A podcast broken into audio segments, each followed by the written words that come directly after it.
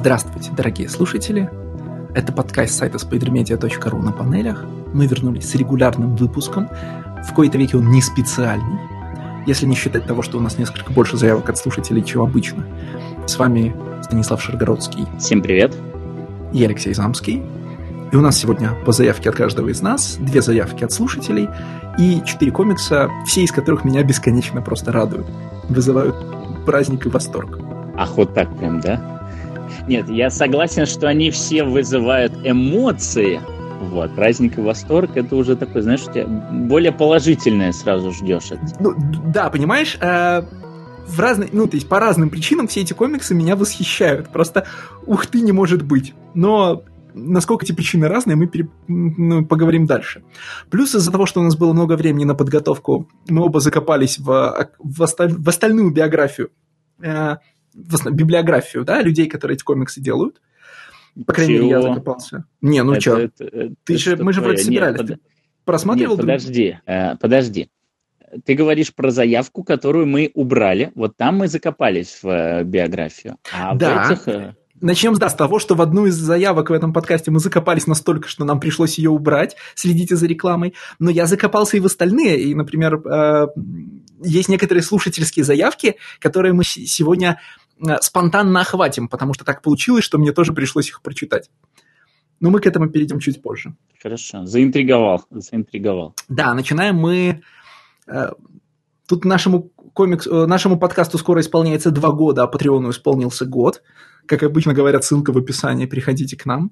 Я не устаю хвалить, кстати, в Patreon не только за то, что, что в нем пишем мы, особенно Стас, который составляет примечания ко всем выпускам, особенно к выпускам про X-менов, Э, но и то, какие чудесные вещи нам пишут э, слушатели в комментариях. Комментарии наших патронов сейчас являются основным для меня фактически источником инсайтов про комиксы, в том числе про комиксы про X-менов.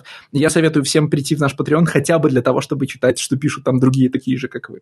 Так вот, э, значит, в этот, в этот юбилейный момент мы начинаем выпуск комиксом Кайла Старкса, с которого мы, с которого мы когда-то начали подкаст, потому что он был в самом первом выпуске. А, это комикс Assassination. Кайл Старкс, вопреки обыкновению, его не рисует. Рисует его другая известная в тех же кругах женщина Эрика Хендерсон. И в двух словах, это комикс про... Не надо не забывать пересказывать содержание комиксов перед тем, как мы его обсуждаем. Это комикс про самых рейтинговых наемных убийц мира, которых всех собирают в одном месте, чтобы они охраняли э, очень уважаемого человека, который раньше тоже был самым рейтинговым наемным убийцем в мире, от покушений на него. И это комедия, конечно. Сразу скажем о главном, нет? Ну давай, я на самом деле думал, что ты когда уже представляешь вот этого вот персонажа, который был раньше самым рейтинговым, я думал, ты уже не сдержишься. Ну ты окей. Сдержался, хорошо. Перед подкастом я писал Стасу, что этот комикс покорил меня со второй или третьей, с третьей, по-моему, страницы, когда я узнал, что преступная группировка, которой заправляет этот самый уважаемый человек, называется The Pizdarulu. Gang. The Pizdarulu Gang. И вот, ну, после этого не любить этот комикс было невозможно, хотя он, будем честными, уступает почти всем остальным комиксам Старкса. Просто Старкс достаточно хорош в этом смысле. Старкс, ну, окей, хорошо. Давай, я честно скажу, что он очень уступает другим работам Старкса. Правда, я их не так много читал. Вот. Но на самом деле мне я начал ржать с э, этого комикса еще на первой странице, когда он, э, он рассказал, какая у него раньше кликуха была. У него, у этого, значит, главного э, чувака, который сейчас, который раньше был ассасином номер один, у него кликуха была Чеховсган. Потому что если ты его увидишь, то рано или поздно он тебя грохнет. Вот. Э, и это, конечно, было забавно. Уже тогда ты понимаешь, как бы, откуда что, да. Потом уже появляется The Pizdarro Liu Gang. Но, на самом деле, комиксы начинаются с, э, с того, что нам обещают, да. У нас Assassination, и буквально до того, как нам показывают первую страницу, нам показывают э, ранга, значит, всех текущих ассасинов, чтобы мы четко знали, кто там номер один, кто номер два, три, четыре, пять, ну и так далее. И так ровно 20 человек. А, и при этом там есть даже, э, как э, в этот, господи, как там в Формуле 1 или как, я не знаю, в чемпионатах футбольных, там показана еще позиция, которая у них была прежняя. И, соответственно, ты видишь. Котировки. Поднялся Котировки. на две позиции, опустился да, на поднялся на две. Я сразу разочаровался, потому что а, обычно ты, когда такую штуку делаешь, ты обязательно должен показать дерзкого новичка. То есть показать такого чувака, который раньше вообще не был. То есть он был вне двадцатки.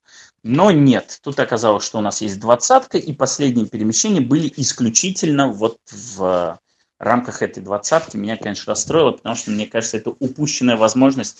Можно было бы сразу добавить больше интриги. Ну, у меня есть несколько причин, почему он мне не нравится, но, наверное, логичнее было послушать, почему он тебе нравится, а я бы уже, наверное, по ходу поспорил бы с чем-то. Нет, ну, нравится он мне по очень простым причинам. Э, я понимаю, в смысле, как сказать, я ну, нуждаюсь, чтобы в моей реальности были не только глубокие комиксы, которые заставляют меня там смотреть иначе на жизнь, и магнум-опусы, которые я внимательно читаю э, по два раза и там, проникаюсь э, сложностью крафта, который в, в эти комиксы вошел. Ну, то есть, скажем, э, «Пташка», да, которую мы обсуждали в прошлом или позапрошлом выпуске, э, не, ну, не, не такая вещь, которая сильно переворачивает мою жизнь, но, так, но такая серия, в которой я внимательно слежу за всем, что делает Бертран, Бертрам, и там читаю его медленно и вдумчиво. В какой-то момент ты, э, как мы раньше говорили, да, нуждаешься в киношке или БДшке на вечер. В какой-то момент ты включаешь комедийный сериал. Ну, не, обяза- ну, там, не обязательно ситком, но тебе нужны какие-то развлекательные вещи. И хорошо бы, чтобы комикс, который выполняет для тебя свою развлекательную функцию, хорошо тебя развлекал, знал, чем занимается, то есть, не, ну, то есть имел амбицию хорошо тебя рассмешить, а не э, рассмешить тебя, но попутно на самом деле поговорить с тобой о жизни. И обычно эту амбицию, понятно, имеют люди, которым о жизни, так сказать, не очень много чего есть. А, не стремился сделать максимальное имя для а, автора, чтобы ему его пустили на большой проект и так далее. И в этом смысле Старкс, а, основной жанр юмора которого стилизация под не стилизация, а пародия на боевики 80-х, на там э, команда «Смертельное оружие» там, и, и прочего, креп, значит, э, как этот фильм назывался, «Захват». Да? В этом смысле Старкс поставляет интересный мне жанр юмора. Но, к сожалению, э, часть, частью его юмора является то, что называется по-английски physical comedy, да, и, которая выражается в его рисунке. Поэтому, если комик Старкса рисует не Старкс, ты сразу теряешь половину вкусовой палитры, связанной с э, стилизацией под 80-е, и остается только словесный юмор Старкса, типа э, персонажа, которого зовут Фак Таркингтон, потому что его отец хотел, сознательно хотел создать ситуацию типа Boy Named Sue, с, неста- с нестандартным именем, но, не, но опасался, что если дать мальчику женское имя, это плохо повлияет на его психику, поэтому дал ему маски- максимально маскулинное имя Фак. Да? Э, это, э, значит, разговоры крутых серийных убийц на скучные темы, э, значит, прекрасные пародии на ванлайнеры. Словом, э, когда я читаю комикс Старкса, зачастую я это делаю с той же мотивацией, с которой я, например, включаю э, какое-нибудь гротескно плохое кино из 80-х. Ну как плохое? Значит, в 80-е годы боевики были как серьезные и глубокие. Например, Например, это хотя бы «Хищник», которого я недавно пересматривал. А были настолько дурацкие, что тебя восхищает, насколько они дурацкие, и ты с удовольствием их смотришь, как команда. А, и поверх этого, поверх этого восхитительного а, восхитительной наивности и бесшабаш, бесшабашности возьмитятнического боевика Старкс еще э, раскладывает свой сорт, свой сорт юмора, который обычно мне заходит. Ну, то есть от его комиксов мне смешно. В результате в данном случае получается Assassination. Я абсолютно согласен с тезисом, что половина очарования от любого комикса Старкингса это в его рисунке. И это не претензия к Эрике Хендерсон, потому что э, ну, я есть несколько моментов, которые мне намного больше понравились, как они были нарисованы, а не как они были написаны, скажем так. И, наверное, даже в конечном итоге от этого комикса у меня больше воспоминаний будет именно визуальных, а не в плане каких-то шуток. Но, но да, как бы все-таки как сценарист он и как художница она, я бы не сказал, что они очень хорошо сочетаются, потому что действительно у него много м, тех самых silly moments, да, вот э, с шуточками, которые э, в ее исполнении таковыми не являются. Зато в то же время у нее есть несколько очень сильных сторон. Например, она абсолютно чудесно рисует взрывы. Реально каждый раз просто дай повод в этом комиксе появиться взрывами. Я очень рад, потому что это потрясающая, очень красивая желто-красная всегда палитра, очень красиво. Ну, по- понятно, что, ладно, желто-красная палитра – это вопрос не к художнику, а к колористу, но эти э, кадры, они всегда очень сильно а, а, кстати, она и колориста. Сейчас я смотрю, решил посмотреть. Да, Эрика Хендерсон, креатор, артист cover. Слушай, интересная штука. Я вот сейчас зашел посмотреть в список авторов к первому выпуску. Кайл Старкс, райтер. Эрика Хендерсон, креатор, артист cover. Потом Дэрон Беннет, леттерер. И Джон Мойсон, эдитор. И все. И дальше, короче, колорист не указан. Следовательно, будем считать, что это сама Эрика Хендерсон, иначе, ну, это совсем не дело. Вот, тогда еще больше похвалы в ее адрес, потому что вот на сценах взрыва она отрывается абсолютно потрясающе, потому что э, вот то, как у нее прорисованы все эти клубы дыма, все эти кусочки, осколки от э, там, предметов, которые взрываются, от поз, в которых застывают персонажи, которые отлетают от взрыва, вот эти вот полупозиции. А, и, конечно, все это в сочетании с суперконтрастной желто-красной палитрой выглядит потрясающе и очень сильно останавливает твое внимание и прям поражает. Собственно, этот взрыв, он точно так же действует на тебя. Слушай, в может, плане... для этого да. Эрика там и появилась? Я вот об этом не задумывался, пока ты не сказал, но ведь Старкс э, рисует не про... Ну, Старкс не пишет про стрельбу и взрывы. Они у него обычно довольно, ну, такие, в два штриха. Старкс любит рукопашку.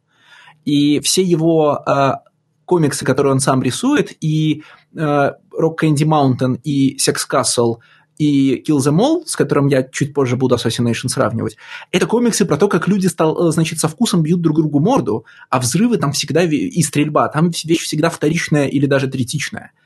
И для комикса, в котором все будут стрелять и взрывать, э, ну, нужна была, значит, художница с, ну, там, знаешь, с совершенно другой динамикой, которая там Спайдермена рисовала, все дела. А, я думаю, что да.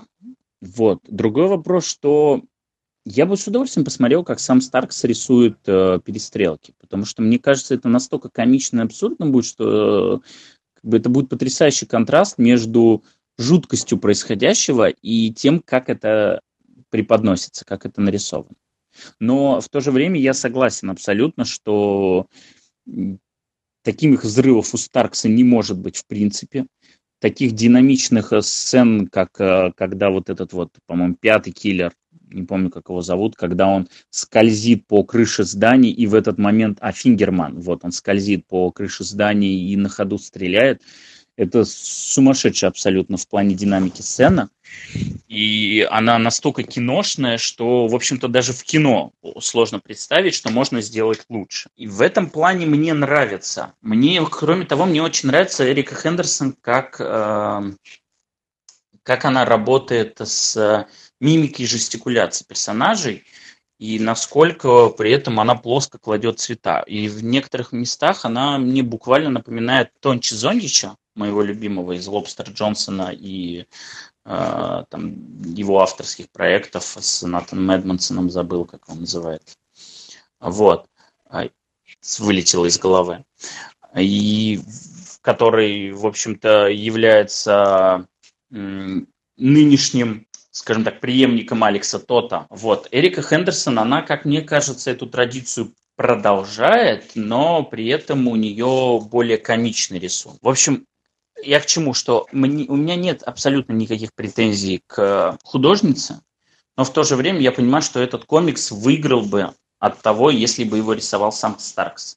Хотя бы потому, что предполагается, что тут большая часть событий должна вызывать смех. А по факту смех действительно вызывает некоторые сцены, некоторые шуточки, да, вот про А, там очень забавная есть шутка про а, убийцу из Азии, женщину, которая там убивает а, чуть ли не в открытую, и все говорят, типа, а как, как тебя при этом ты не, не запоминают, не замечают? Он такой, ты шутишь, типа, Asian woman in America, и там показывают мини-сценка по поводу того, а как она выглядит, как, кто она была, расскажите. А она, кажется, китаянка, и он говорит такой, ну, кажется, она была японкой, такой, а сколько ей лет? Ну, между 15 и пятью сотнями. Вот, вот это была забавно. И вот такие вот шуточки, да, но их так мало. А все остальное время мы получаем, ну, такую предсказуемую историю. Ну, главный твист, он разгадывается, ну, я не знаю, на середине выпуска. Просто как только нас знакомят с, собственно, с главным героем, ты все понимаешь. И в итоге Слушай, но мне кажется, что... что и как и в при просмотре плоского боевика с, э, значит, этим. Я понимаю, не в твисте дело ты хочешь. В том смысле, что предсказуемость сюжетной линии – это такая форма комфорта, которая позволяет тебе расслабиться при чтении. Это не тот комикс, э, вернее, даже не тот жанр, да, в котором ты должен пристально следить за тем, что происходит, э, потому что чтение для тебя раскладывается на набор хайлайтов, на хорошие шутки, на хорошие ракурсы, э, на на моменты, когда кто-нибудь, ну, стреляет или что-нибудь взрывается, а сюжетная линия здесь нужна просто, чтобы тебя тащить от выпуска к выпуску. Другой вопрос в том, что, наверное, это очень тяжелый комикс для чтения в сериализованном виде, потому что отдельный, отдельный выпуск Assassination это очень маленькая, маленькая конфета. Да? Ее не хватает для того, чтобы скоротать вечер. А, и ты прочитал журнальчик, и дальше должно что-то еще происходить. Э, если бы это была супергероика, ну, а, это была бы часть твоего улова в среду, когда у тебя, значит, выходит пачка новых комиксов, ты садишься и читаешь, значит, шесть разных дайджестов из жизни наших, э, наших, наших товарищей в вымышленной вселенной, за которыми мы следим. А, а фактически Assassination работает только в форме графического романа, э, и в этом смысле, кстати, уступает Rock Candy Mountain, где каждый выпуск, ну, читался как самостоятельно интересный журнал комиксов, да, и я не очень понимаю, да, что было бы, если бы мы его читали по одному выпуску в месяц. Остался ли бы он в памяти вообще в каком-то виде? Ну, нам бы очень старательно напоминали о том, что произошло в прошлом выпуске а, новые, значит, табеля рангов, показывали, кто умер, кто нет. Мы бы сразу вспоминали, окей, этот продвинулся на несколько позиций вперед, мы рады. Но ты вот упоминаешь боевики и говоришь о том, что предсказуемость сюжета – это действительно часть развлечения и часть жанра, скажем так. Но мы ведь как бы не за сюжетом смотрим боевики. И в боевиках всегда, по крайней мере для, для меня, самым притягательным был фактурный главный герой потому что это всегда был персонаж с э, огромным подбородком, это был Сильвестр Сталлоне в фильме «Кобра», э, один из первых боевиков, который я посмотрел в детстве. Я его не пересматривал, но горячо люблю этот фильм, хотя уверен, что он ужасен, но тогда он производил на меня неизгладимое абсолютно впечатление. Сталлоне в очках и с зубочисткой – это просто эталонный образ боевика. Вот. И вот этим подкупал. Здесь, в принципе, этого главного героя заменял бы хай-концепт ассасинов, э, ну, наемных убийц, как селебов. Они действительно, это мир, где они как селебы, все знают, кто на каком месте, значит, они там друг другом восхищаются, делятся секретами, прочее. То есть это опять же, какое-то, как бы не сводится вот это вот супертайное ремесло до уровня, э, там, я не знаю, ну, как, как буквально актеры, да, самые крутые актеры, которые там общаются и прочее. То есть до какого-то нашего такого обывательского уровня. И мне кажется, что это хорошая тема, но она абсолютно не дожата. Есть очень клевый момент, когда они садятся и рассказывают про то, какие у них были первые убийства. Но этот клевый момент, он работает только потому, что он идет в диком контрасте со всем происходящим. Потому что все происходящее это хихихаха. Несмотря на то, что мозги летят вовсюду, повсюду и персонажи умирают пачками, а вопрос первый первого убийства, он всегда трагичен. И там внезапно начинается драма, да, э, такая... Да, там, там жуткие вещи просто которые показываются. Ты не готов. Да, и вот в этот момент ты, как бы, тебя выбивает из-под тебя почву немного, и ты думаешь, ого, это интересно. И вот ты видишь, начинаешь видеть потенциал этой идеи. Но по факту получается, что он и не туда, и не сюда, и, и получается, что, опять же, да, эта идея хорошая, это концепт хороший, эта художница хорошая, этот сценарист хороший, а все вместе не склеивается. Ну, для меня, по крайней мере, вообще не склеивается. Так настолько не склеивается, что э, так ладно, не склеивается. Дайте мне хотя бы законченный комикс. Нет, они в самый последний момент делают просто чудовищный клиффхенгер на самой последней странице про Assassination. И, и все. Я в этот момент хотел просто выбросить этот ну, жалко, этот планшет не хотел выкидывать. Был бы комикс, я бы выбросил картину, чтобы он там долго-долго еще спускался. Получается в некотором смысле, что Assassination это, знаешь, такой э, плохой праймер комиксов, э, плохой набор пробников комиксов Старкса, где в зависимости от того, какой компонент тебе э, не додали, есть ответ, какой комикс тебе надо читать.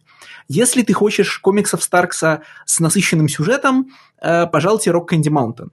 Если тебе нравится то, как он играет восьмидесятнический боевик в смысле героев и их крутых поступков, Секс Касл, вот эталонный персонаж, эталонный главный герой с квадратным подбородком и, важно, нунчаками, да, это комикс Секс Касл. Э, если тебя интересует пародия на боевики, то есть не восхищение их гротескной крутостью, а пародия на ванлайнеры, э, безумность перестрелок и прочие штуки, пожалуйте в комикс э, Kill Them All. Если тебе нравится специфический юмор Старкса, внезапно пожалуйте в Рика и Морти, которого он пишет, пишет уже там, значит, три дюжины номеров. То есть так или иначе, надо выходить в какой-то другой комикс Старкса. Единственное, что, конечно, про то, что писал Старкс в франшизном комиксе «Марс атакует», я не могу ничего сказать. Это вот, читать его было выше моих сил.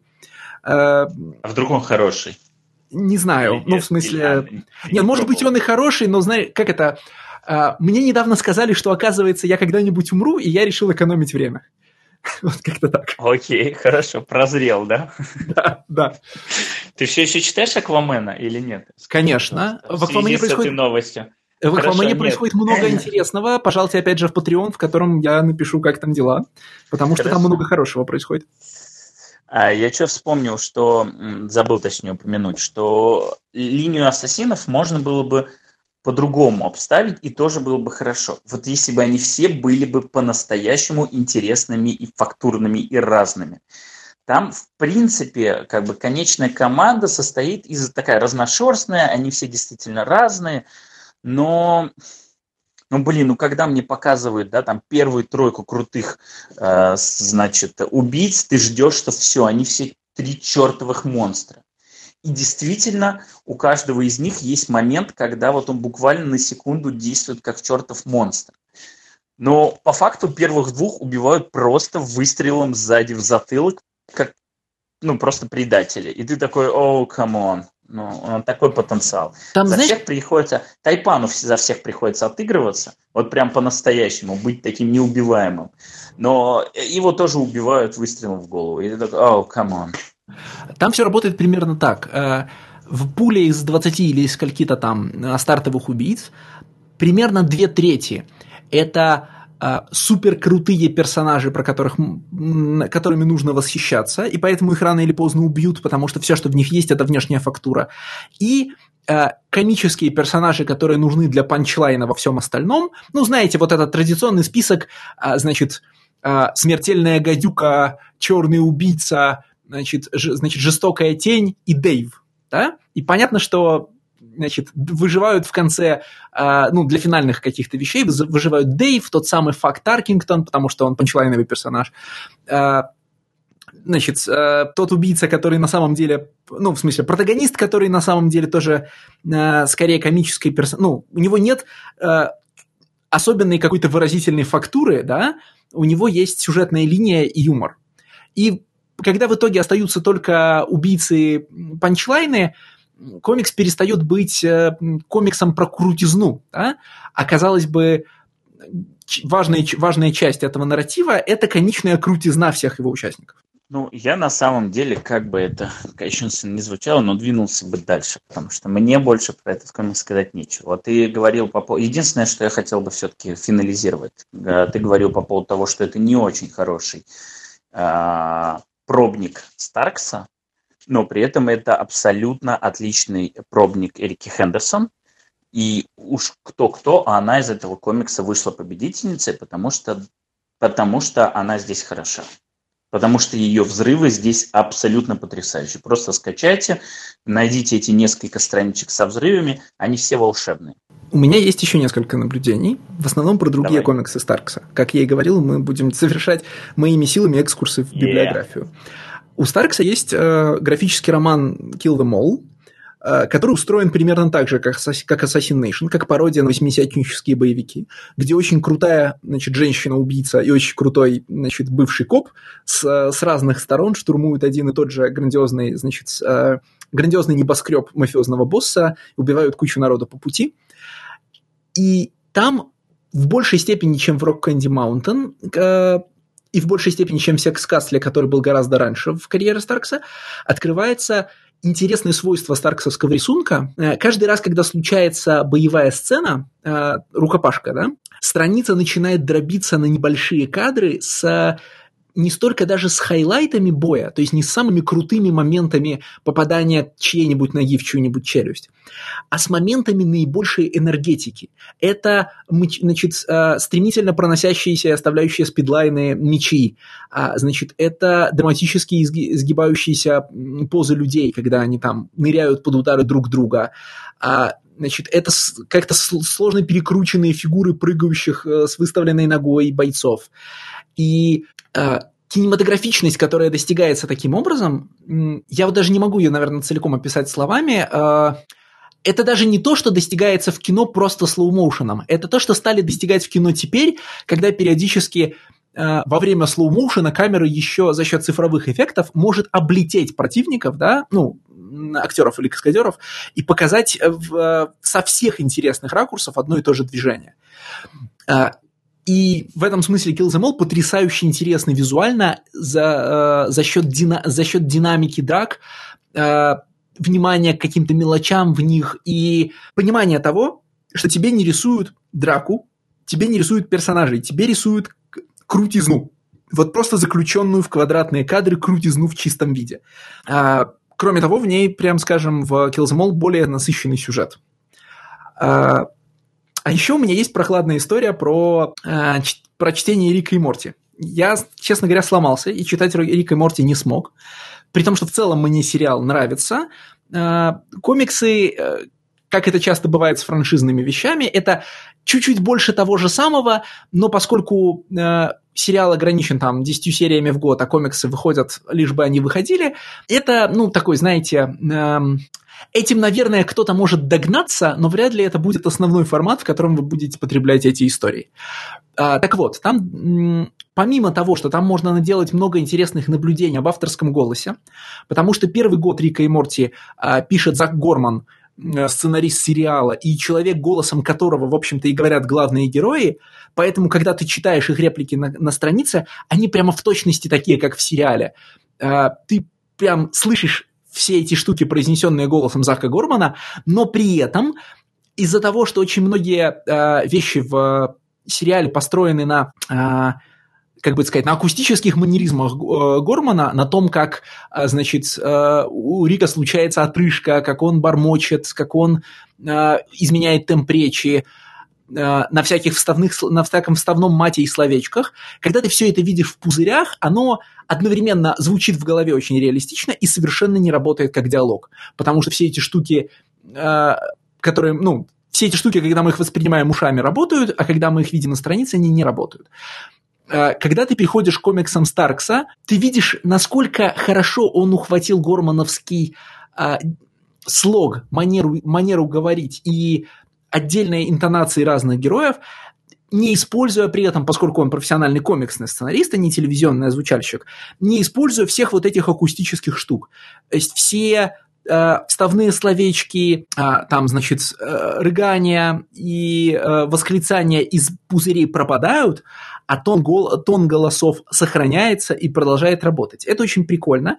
Причем, э, если читать Рика и Морти потоком, а я там 10-12 выпусков Старкса осилил, ты видишь, что у него реально бывают хорошие и плохие дни, Э, дни, когда он лучше попадает в интонации героев, и дни, когда он делает это гораздо хуже и гораздо более механически. Тут невольно вспоминаешь э, слова Гиллина о том, что сценарий комиксов, э, профессия, э, сценарий комиксов – это профессия, что означает, что ты этим занимаешься не только в дни, когда у тебя есть вдохновение, но и во все остальные дни тоже. И реально видишь здесь, э, как ну, это же явно коммерческая работа. Мы очень рады, что Старкс ее делает, потому что она приносит ему наверняка лучшие деньги, чем его авторские рам- ну, работы на Image Comics.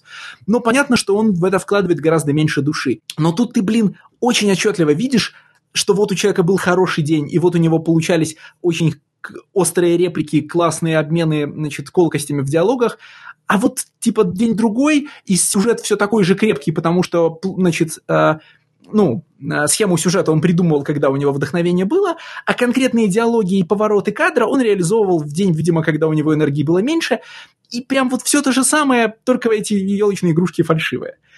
Но прохладность истории не в этом. Прохладность истории вот в чем. Э, Рик и Морти ведь только по, э, по завязке подражают э, назад в будущее, да? Там профессор, дед, значит, дедушка-профессор в белом халате и молодой парень вместе ввязываются в разные приключения с помощью сложной тех, техники этого профессора.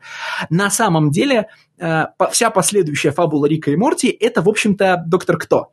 В смысле, сумасшедший, значит, сумасшедший с э, машиной, путеше... позволяющей путешествовать во времени и пространстве, и, э, э, ну, и его спутник, не обладающий специ... особыми способностями, все время влипают в передряги, потому что, значит, это самый, этот самый сумасшедший профессор не, ну, не может без этих передряг жить. Так вот, открываю я первые номера э, Рика и Морти, написанные Заком Горманом, и как только они, значит, и как только главные герои отправляются в путешествие, они тут же встречают очевидную пародию на доктора Кто.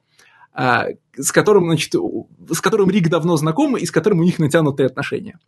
Ладно, это, это нормально, все хорошо, пропускаю я какие-то номера. А, Зак Горман сменяется на Кайла Старкса.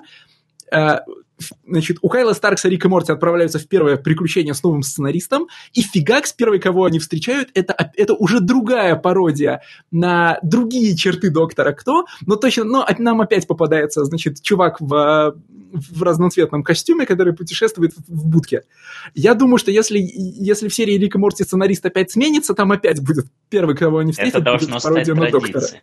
Это должно стать традицией. Слушай, а напомни, пожалуйста, Рик и Морти Никитишин нравится, да? Ой, без понятия. По крайней мере, мне как кажется, возможны что оба его, варианта. Э, что он его, ну, ладно. Я знаю Никиту и его любовь к мемам, я не исключаю, что он может знать этот мультик по мемам. Поэтому ну, может часто такое. его при, вставлять в суе, даже не смотря. Да. Поэтому... Рик и Морти ведь э, гораздо лучше, чем его фанаты, как это часто бывает в современной масс-культуре. Поэтому гораздо проще этот сериал воспринимать в отрыве от всего, что с ним происходит в интернете. Прям как X-мены, короче. Да, да, возможно, как X-мены. Хорошо. Короче, Assassination Comics, Assassination Comics не очень, читайте Kill the Mall, там тот же Старкс, только лучше.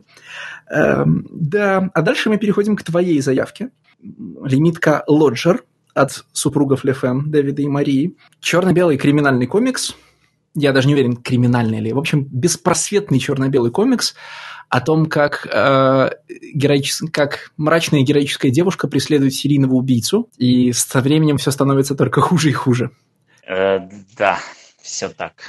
Мне нужен а... какой-то контекст. Знаешь, я приближался к этому комиксу с мыслью, что он, наверное, будет про пока я его не открыл, я думал, что это, наверное, будет что-то про этого, про Джека Потрошителя, потому что есть э, типа там супер классическое первое кино про Джека Потрошителя, которое называется Лоджер, типа еще черно-белое. Э, в смысле, ой, господи, еще черно еще не мое. Вот. И я, когда читал вот этого Лоджера первый раз, я даже, я даже не сразу понял, что происходит. Э, в смысле, а это мне не, это не поддался абсолютно, мне вообще сначала.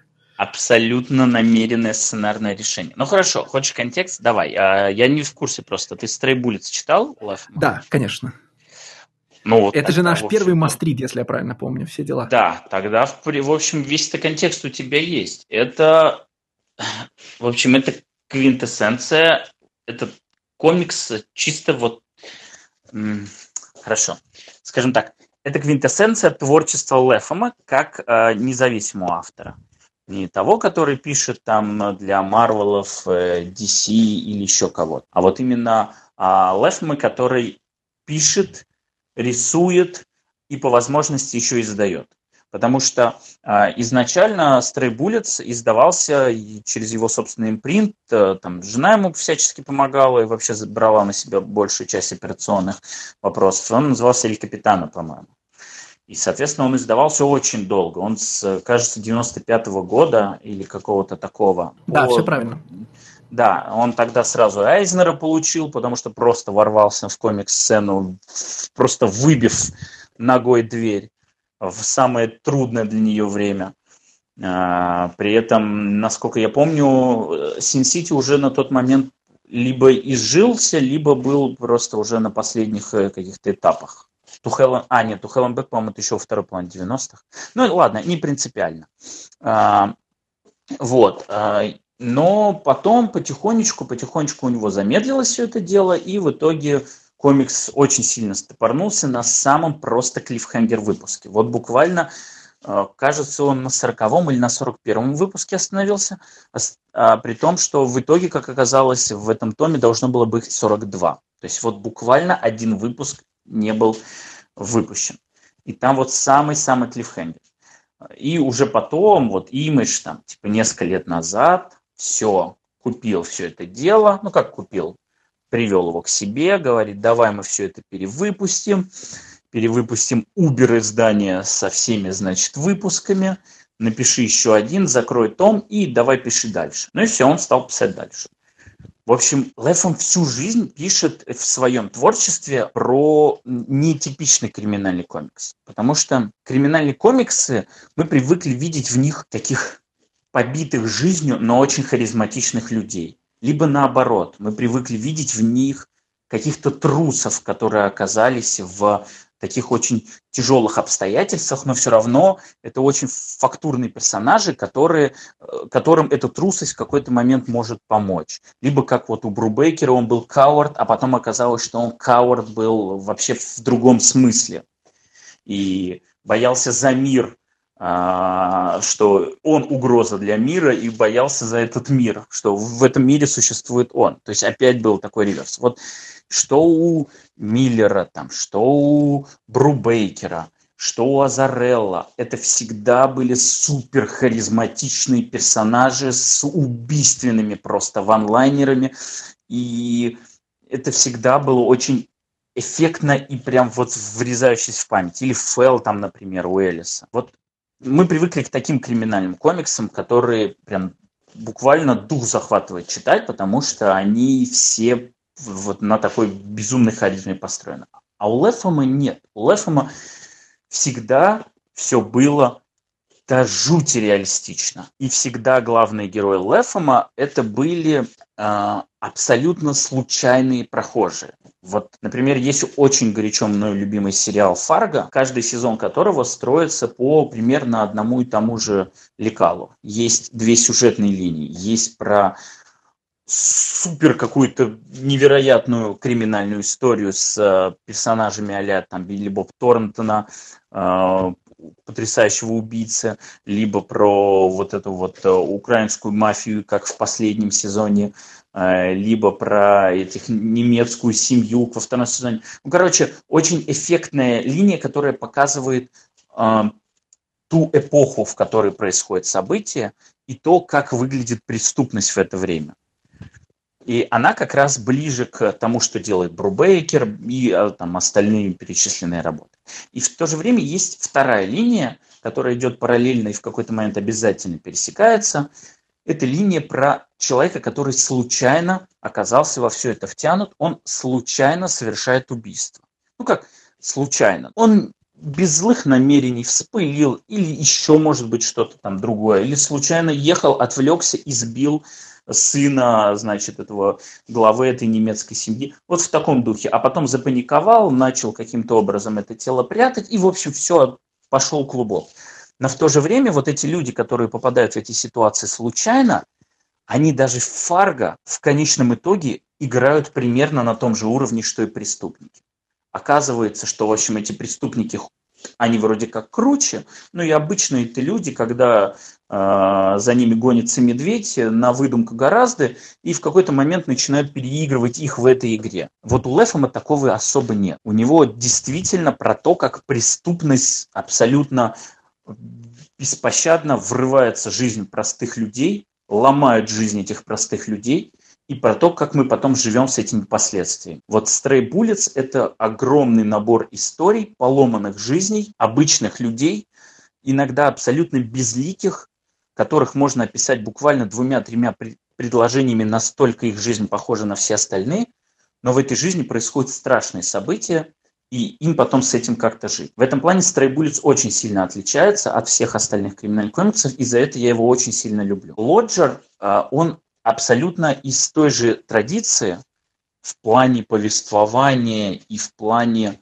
вот этих сторителлинговых штук, намного сложнее, и я здесь усматриваю влияние Шелли Бонд а, не буквально, что «пожалуйста, вот добавь это», а на уровне, ну, для Шелли давайте я придумаю какую-нибудь хитро вывернутую штуку. А потому что этот комикс издается не в имидже, как где издается Stray этот комикс издается в импринте Black Crown. Э, импринт, как мы недавно узнали, почивший, потому что на Bleeding Cool вышла статья, э, по крайней мере, оттуда я это увидел, вот, что, в общем-то, продажи были не очень, и что-то, что-то, и, в общем, они все, конечно же, довольны сотрудниками, оно в какую-то форму, иную форму примет, но пока мы не решили в какую, короче, все синглы, которые были уже заявлены, они все отменены. Поэтому, э, ну, единственная там какая-то работа, которая уже там на третьем выпуске из четырех, она будет завершена. Но, в общем, не суть. Black Crown, можно сказать, больше не существует. Э, тем не менее, Лоджер выйти успел. И, опять же, этот комикс, который издается не на имидже. И я думаю, что с этим связано желание так вот искусственно усложнить повествование, потому что я абсолютно понимаю э, твои слова, что ты не сразу понял, потому что я первый выпуск несколько раз просто перелистывал туда-сюда между сценами, пытаясь понять, что вообще происходит. И кажется, только к третьему выпуску, когда нам уже показали, что этот лоджер не просто маскируется, когда э, приобретает другой облик, а что он буквально владеет какими-то сверхсилами и умеет менять облик, в этот момент я наконец-то понял и первый выпуск. Потому что Нет, вот, вот здесь это... погоди, погоди. Я так и не уверен, что он... При... То есть он, безусловно, очень далеко идет в том, что он делает со своим телом, чтобы перевоплотиться, да. Но я не, у меня при повторном чтении не сложилось ощущение, что он сверхъестественно меняет внешность. Он, похоже, он там, просто... Он для ну, одного персонажа там все просто... У него нога укорачивается, он инвалид, он просто ногу от, отламывает он ее, ну, ломает, а не отламывает, но я имею в виду, что да, он э, готов сломать себе ногу, готов э, каким-то хитрым образом скривить себя позвоночник так, что потом ему приходится, ну, что он естественным образом горбится, а потом он себя со страшным криком выпрямляет, да, он может себе, значит, сдвинуть э, глаз так, чтобы он, значит, закатился и закрылся. Э, но кажется, что все это то, что он правда делает с точки зрения мира романа, да, то есть он фантастическим образом перевоплощается, но в этом нет никакой э, сверхсилы, да, а когда он типа становится старше, моложе, это только грим. И нам показывают в явном виде, что он действительно очень круто владеет этим самым гримом и, э, как сказать по-русски, prosthetics, да, ну, как бы накладками, как там. Э, да. Вот я со второго раза пришел к такой версии, но она все равно меня сильно озадачивает. А вторая проблема первого выпуска, и только со второго прочтения наконец понял, зачем она нужна, это вот м, стык между закадровым голосом и тем, что происходит в кадре. Я один такой уже, значит, стал малограмотный от всякого своего аквамена, что у меня, у меня возник, возникала постоянная проблема с тем, что я проецировал закадровый голос на мысли на героини, героя. хотя это не мысли Конечно. героини, а, э, значит, а посты в блоге злодея. И у меня есть теория, что это... Следует. И мне кажется, что так и надо, в смысле, что я, мне действительно должно кажется, что это ее мысли, потому что, скажем, пока без спойлеров, в финале меня же к этому и приводят. А, тут вообще в этом плане, да, я вот сказал, что искусственно усложнен. Здесь вообще очень много таких моментов, когда возникает ощущение э, головокружения, потому что тут же у нас, помимо того, что у нас есть два нарратива, помимо того, что у нас есть очень много визуальных трюков э, по поводу того, которые совершает э, главный злодей, и мы не до конца вообще понимаем. И, хотя на самом деле всегда есть одна опознавательная деталь, которая всегда тебе позволит этого злодея узнать, но ты про нее окончательно узнаешь э, по-хорошему в конце первого выпуска, но даже это тебя не спасет. Потому что, например, э, у него есть родинка, которую он никуда не может деть. И эта родинка на лице, она, собственно, для этого это и сделана, чтобы тебе всегда показывали, где злодей. Но она настолько маленькая, что ты можешь моргнуть и не заметить. Но при этом это будет твоя ошибка, и автор скажет, извините, я тебе вообще-то все показал. Ты перелистываешь несколько страниц и видишь. Например, такой трюк со мной был сыгран. Вот я в первом выпуске увидел, значит, этого злодея, увидел этого горбуна, которого она такая, а, это он у меня стащил увидел, что у них опознавательный знак в виде этой родинки, и все, запомнил, злодей с этой родинкой. Но в тот момент, когда ее отец идет и убивает друга, я на это не обратил внимания. И для меня потом таким шоком стало, что это, оказывается, был не отец, а что это он его подставил. И перелистнул и понял, да, я сам виноват. Мне все правила игры передо мной были выложены, но я не смог им следовать. Моя ошибка, сценарист, вообще к тебе вопросов никаких нет. Потому что это все происходит страшно органично. А, ты вот в моменте, вот, я... в моменте, где отец идет и убивает друга, ты полностью срастаешься с героиней в том смысле, что а, реальность вокруг тебя перестает иметь смысл. Люди совершают внезапные поступки, и ты ими шокирован. И как бы у меня было то же самое лицо, что у героини в, в этой сцене, да, э, ты, погру... ну, там, ты погружаешься в абс... из-под тебя выбивают почву, да, ты погружаешься в некий абсурд, в котором ты существуешь, и тебя дальше несет этой волной, потому что м- жизнь героини разрушается, а мир вокруг злодея, он же герой, да, не имеет смысла в том смысле, что в том плане, что м- почему и кого он убивает, это периодически настолько неожиданно и странно, а, и вместо криминального фильма, на который я, в общем, обулся в первом выпуске, я слежу за сюрреалистическим фильмом. Я не могу сказать там за, знаете, Дэвидом Линчем, потому что сравнивать все, что угодно с Дэвидом Линчем, некорректно и пошло. А за каким-нибудь фильмом uh, Beyond the Black Rainbow, я не знаю, да, где я вообще не могу, uh, не могу представить, в какой реальности все это происходит, и э, Лоджер с какого-то момента для меня превращается в страшный сон. Так а тут, в общем-то, в этом-то идея была. То есть комикс начинается с того, что Лоджер оказывается в самом жарком месте на планете. И на температуру и то, как все превращается в ад, на это очень много акцента. Там, ну, блин, там главного героя зовут Данте. Точнее, в том образе, в котором он предстает перед героиней. И вот эта вот атмосфера абсолютно непонимания происходящего, потому что э, нас постоянно, нам подменивают то, что мы видим, потому что мало того, что в блоге слова не принадлежат героине, хотя они все время чередуются с ее словами, и очень сложно переключаться, так и в блоге, как мы потом узнаем, естественным образом слова искажают то, что реально произошло. То есть мы видим в блоге искаженную версию реальных событий, и только потом, вернувшись к ним, сопоставив единственную сцену, ну, там несколько сцен у нас есть, когда мы видим, как это выглядит в реальности, мы видим, как это выглядит в блоге. Естественно, в блоге, потому что сцены жуткие, происходят жуткие события, в общем, главным виновником которых является автор, но автор в блоге, конечно же, это не будет так выставлять, поэтому они искажаются.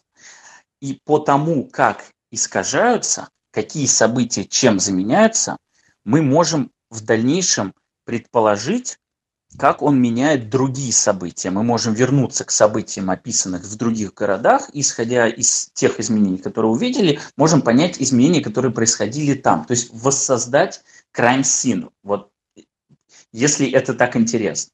Кроме того, здесь есть куча мелких заморочек. Главная героиня регулярно разговаривает с пистолетом. То, что это она разговаривает с пистолетом, наверное, внимательно могут понять сразу. Э, пару сцен для меня прошло, потому что я думал, это какая-то у нее там а, а, определенная форма психического расстройства или еще что-то, потому что в первый выпуск он вообще обескураживает. Ты, тебя со стольких сторон атакуют, и чтобы понять, тебе нужно его раза 3-4 прочесть, чтобы вот прям точно все воссоздать. Кроме того, здесь какое-то безумное просто прыганье между временными линиями, и если обычно, как мы привыкли, да, в комиксах двойки или там в комиксах Image, у нас, если происходит прыжок в другое время – художник меняет свой художественный стиль, либо колорист начинает иначе красить. Но, ну, в общем, нам всячески телеграфируют. Ребята, это другое, это флешбэк или флешфорвард, или еще какой-то там прыжок в другое время. И ты сразу такой, окей, спасибо, о тебе заботятся. Здесь, ну нет. Единственный маркер, по которому ты можешь понять, когда это происходит, это то, как выглядит почтовый ящик. Потому что почтовый ящик сначала выглядит с одной фамилией, потом в одном моменте, когда героиня туда въезжает, он переклеен на другую фамилию, и вот этот почтовый ящик постоянно показывается, и тебе нужно запомнить, как выглядел каждый почтовый ящик в каждой временной линии но даже он не всегда есть, да, например, там эта сцена, когда нам показывают, как она избила какого-то мальчишку, ты вообще не понимаешь, откуда и к чему, и только потом нам поясняют, что, оказывается, она там избила своего двоюродного брата, и после этого, значит, вот она пустилась по этому пути. И я готов понять любого абсолютно читателя, который бросит этот комикс на втором выпуске со словами «Да иди ты нахрен, короче, лафом вообще вот, вот с этим». Потому что э, настолько усложнено, опять же, искусственно, да, история не требует такого усложнения. Но в то же время мне очень нравится то состояние, в которое мне этот комикс поверг. Это состояние вот того самого ада, той самой жары, я не смотрел, сколько там и в Цельсии, ну, допустим, 60 градусов, да, а, и э, абсолютно потери э, какой-либо координации, ориентиров, у тебя такое, знаете, как, как амок вот состояние. И вот мне очень понравился этот комикс этим. Занятно, что ты э, обратил внимание на Данте и подумал, и тебя, соответственно, жара повела в ад, а меня упоминание про страшную жару.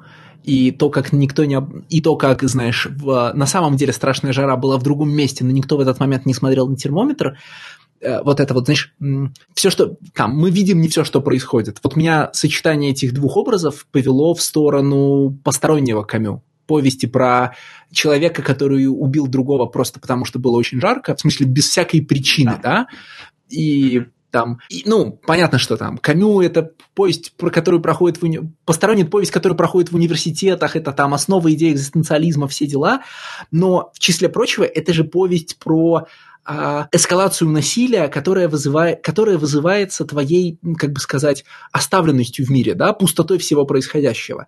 И вот, значит, «Жилец», он для меня про то же самое. Это комикс про, ну, история, да, про бессмысленное отупляющее тебя как читателя и э, опустошающее тебя как персонажа, насилие и э, там же у тебя два полюса, да, героиня, которая использует насилие для того, чтобы добиваться каких-то целей, и все время их не добивается.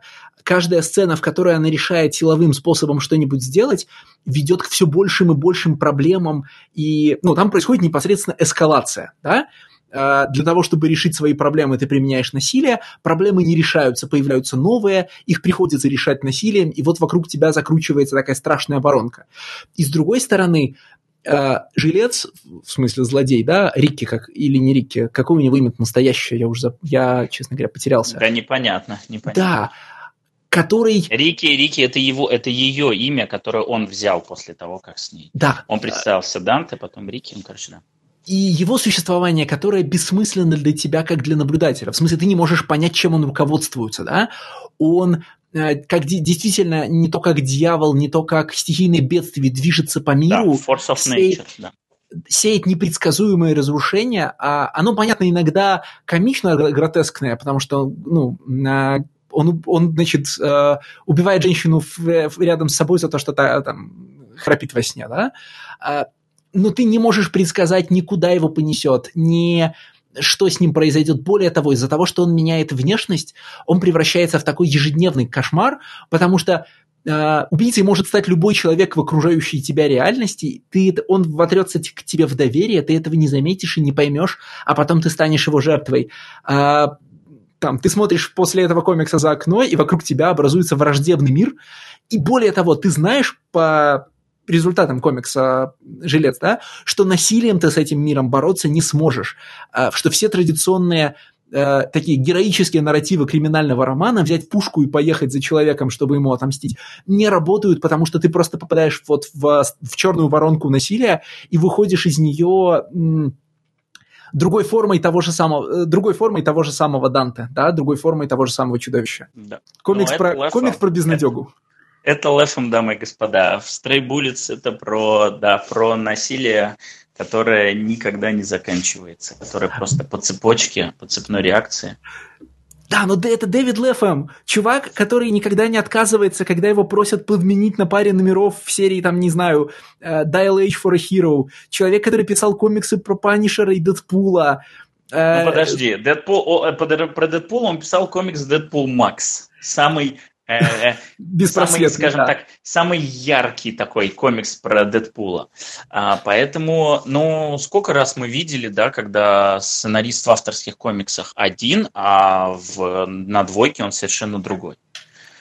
В этом, в этом плане Лефом, я вообще, мне не очень интересна его работа на двойке, потому что я там пару читал. Нет, мне нравится Deadpool Max, я знаю, что тебе не нравится Deadpool Max, но Deadpool Max это не характерная работа Лефома на двойке. Так он там и для Паука, и для Супермена работал. И вот... Да, так и не только на двойке, знаешь, открываешь, вики, значит, открываешь Википедию, чувак написал миллион каких-то выпусков э, к серии Крост. Крост, а, Крост, Я да. тут взялся в кои-то веке наконец Ну, Крост это столько, это просто, это просто э, Конечно, там даже Алан изобилие да. надежды, надежды, там столько надежды. Но ну, в этом плане ближе к его авторскому творчеству. Значит, я в кои-то веке все-таки решил домучить серию Fables, которая, от которой меня тошнит, но которую я решил все-таки дочитать, потому что, ну, там, знаешь, Мастрит все читали, что я один такой ее бросил. И там внезапно, значит, на одном выпуске на подмене э, LFM, да, он везде, он удивительное количество разных вещей сделал. Такой, знаешь, странствующий ремесленник, который поработал во всех издательствах, пописал практически все, что угодно, кроме, я не знаю, маленького пони, да, и при этом, как только ты позволяешь ему делать то, что он хочет, он пишет какую-то фантастическую, страшную, а, жестокую, безнадежную литературу, и при этом, ну, серьезную, высокую литературу, да, а многослойную, остающуюся с тобой, требующуюся, требующую повторного прочтения. И при этом это чувак, который ну, вот, занимается человеками-пауками, там, вот этим всем. У них, по-моему, четверо детей. Да, и это, знаешь, и это при этом не, э, не, не Мэтт Фракшн, да, у которого есть, э, ну, вот его работа в двойке – это те части, в которых он пьет, его работа за пределами, двой... Две... за пределами двойки – те части, в которых он лечится от депрессии, да? Э, это не, Эн... не Эннис, который возв... каждый раз, возвращаясь в супергероику, старательно мимикрирует под нормального человека, а потом опять уходит в авторские комиксы, где, значит, его, где его тошнит мизантропией это какой-то человек, который, судя по всему, достаточно э, уравновешен в жизни. Э, более того, э, значит, свои, свои комиксы про черную воронку насилия он пишет и рисует на двоих с женой. И просто... Ну да. И тут я просто разрываюсь, да? То есть, с одной стороны, я не могу постичь, как это происходит, с другой стороны, мне, наверное, хочется быть таким же, да? Вот со- сочетать в себе настолько разные черты характера. Мастерство, и... мастерство перевоплощения, да. Да. И наверняка по жизни просто добрейший души человек, вот, абсолютно оптимистичный. Ну, это конечно, да, Вот, но когда ты, да, берешь карандаш, чтобы рисовать свои комиксы. В общем, жизнь погружается в пучины мрака просто. Но э, в то же время Лоджер в этом плане все-таки это прям, это прям низ, да, то есть вот э, в Stray Bullets нету беспросветного мрака. Вот э, Лоджер, он действительно последними кадрами прям тебя пришибает, потому что ты реально до последнего думаешь, что точку-то поставят, а потом понимаешь, что это просто поставлена запятая, и, в общем-то, цикл продолжается, ничего не, не поменялось ад на земле остался прежним. Да, все эти жуки летающие, жара. И единственное, что э, образ у вот этой вот силы э, природной, он просто поменялся. Теперь он выглядит иначе. А в Bullets там все-таки больше этого света. Там все-таки про много про превозмогание, про то, как люди какие-то, конечно, калечатся навсегда, без шансов, но есть там, например, главная героиня, я забыл, как ее зовут, э, вообще один из моих любимых персонажей. Э, вот тот момент, когда я читал, просто не было у меня любимых персонажей, но единственное, я просто Bullets, новый том, не э, брался, пометуя о том, что было с прошлым, когда мне не додали один выпуск. Новым ты какой называешь? Uh, Sunshine and Sunshine Roses. and Roses. Roses, да. Он тоже уже 42 выпуска, там кучу-кучу, и он более он более ангоинговый, то есть это, это цельная история, в отличие от первого тома, который такой ближе к антологии, хотя там куча героев, которые перетекают из истории в историю. Ну, в общем, там есть главная героиня, у которую страшно поломали в детстве, вот просто страшно. Но при этом она оказывается таким фантастическим бойцом, что несмотря на то, что жизнь как бы ее поломана, а нормальным человеком она уже точно не станет, и насилие будет сопровождать ее везде, она, в общем, себя в обиду не дает. И там есть несколько таких оптимистичных трюков, а, эскапистских, я бы сказал. Ну, там, например, есть у нее выдуманная героиня Эми Рейскар. А, мы про нее еще вспомним, обсуждая один комикс, потому что там, ну, просто этот, этот прием просто оттуда забран, из Bullets, я уверен, которая фантаси- путешествует по фантастическим мирам, а, совершает фантастические подвиги, и, в общем, абсолютно безупречная и везде выходящая победителем. И вот это ее альтер-эго, оно в том числе помогает ей сражаться с людьми, которые намного страшнее, намного беспринципнее ее, но ее вот воля к жизни, она оказывается прям таким главным фактором. И в этом плане Stray вдохновляющий комикс, потому что когда ты видишь, какую ситуацию попадает человек и как он из этой ситуации выбирается. А это не просто, знаешь, как ну, знаешь, есть такие фантастические абсолютно истории. Вот мы сегодня в части для патреонов, ты упоминал про байопики, есть там фантастические абсолютно истории. Не знаю, слышал ли ты или нет про э, регбийную команду уругвайскую, которая э, там что-то типа в 60 каких-то годах э, произошло э, авиакрушение в Андах, и они оказываются там отрезаны, там что-то типа 40 человек, кажется, отрезанные вообще от всего мира, э, у них там раз, разнесенный этот фюзеляж самолета, пилоты погибли, нет возможности связаться с миром, весь мир думает, что они находятся в другом месте, начинает их в другом месте искать. Это реальная история, она фантастическая, невероятная, на ее основе сняты фильмы, там «Чудо в Андах» как-то так называют. Короче, там история про то, как они выживают, и в итоге там действительно много человек выживает. Там то ли то ли 20, то ли 16, то ли 27. Ну, короче, очень много человек выживает. Он выживает э, в конечном итоге благодаря тому, что начинает поедать своих мертвых товарищей. Вот они долго-долго терпят, в какой-то момент их перекрывает, и они понимают, что, в общем, еда здесь, и ну, нет смысла придерживаться э, каких-то ну, понятно. норм цивилизации. Любая этика отступает, потому что да, потому что эти же, эти же люди хотели бы, чтобы ты их съел, чтобы ты выжил. И, в общем, и там фантастическая история, как люди, которые, в общем-то, в своей жизни умели только играть в регби, а, но начинают потрясающим образом использовать единичные свои знания, которые они единоразово когда-то получили, но они начинают их применять таким фантастическим образом, что, собирая все эти знания в группу, они спасаются. И вот в тот момент, когда они начинают по-настоящему думать, с того момента погибает всего, по-моему, три человека. И все заканчивается каким-то вообще невероятным. До сих пор там альпинисты не могут понять, как два человека без снаряжения совершают переход через Анды 10-километровый по такому маршруту, по которому сейчас профессиональные альпинисты просто не возьмутся идти э, без даже со снаряжением, потому что он супер опасный. А там люди вообще без чего-либо совершают этот э, переход из-за тяги к жизни. Вот есть такие истории, которые фантастические, которые, ну, прям до слез, да. Вот я такое огромное лирическое отступление. Стрейбулец не настолько героически пафосный, потому это пафос, создаваемый жизнью. Он все-таки такой прям реалистично пробивающий, но при этом окрыляющий, потому что, ну, ну нет, как бы stand and fight, stand and fight. Вот Stray Bullets, вот он такой. И в этом плане творчество Лефума, оно не беспросветно. Лоджер беспросветен, да, страшный просто комикс.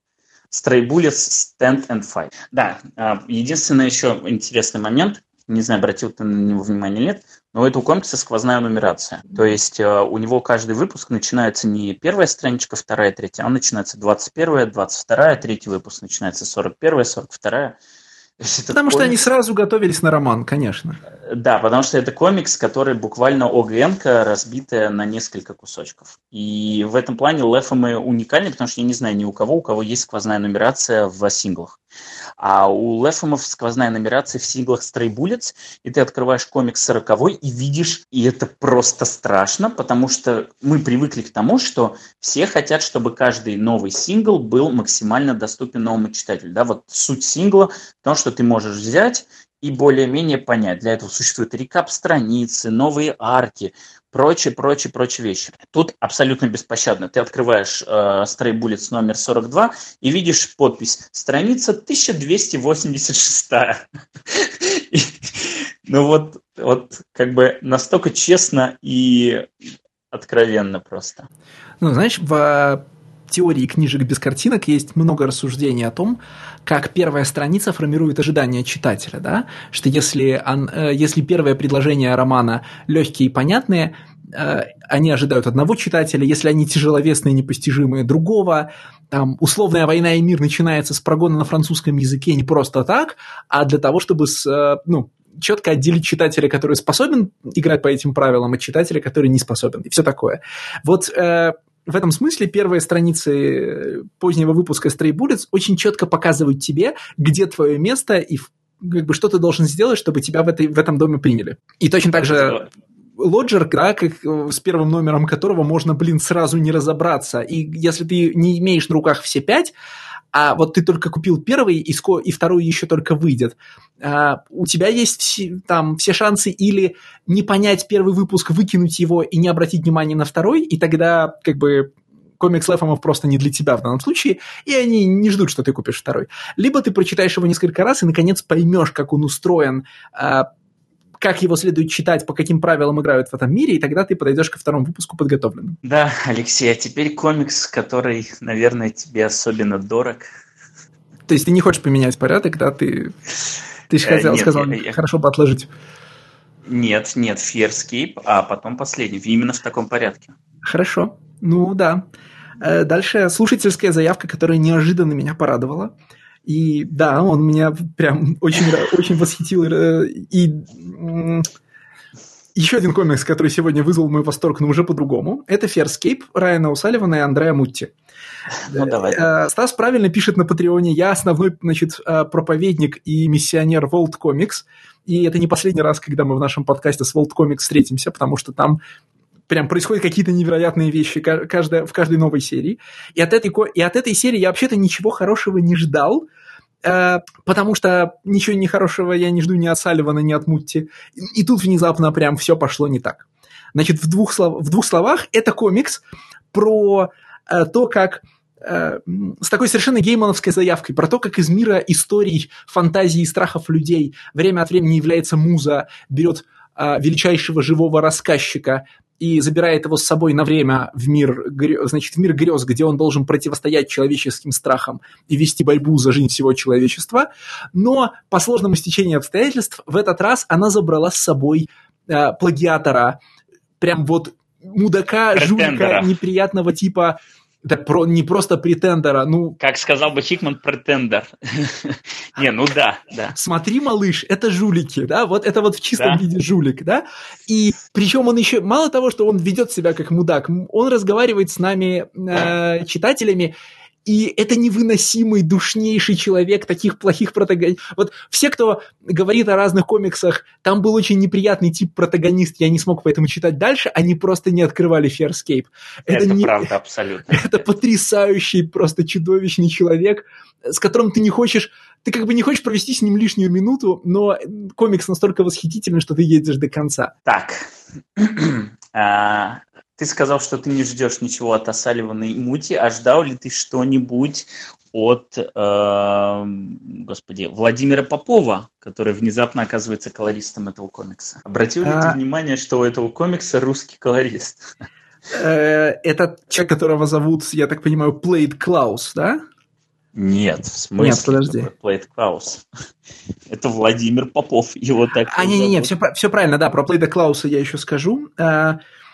Потому что, да, значит, с русскими комиксами... Ком... Райан Салливан удивительным образом связан с русскими комиксами.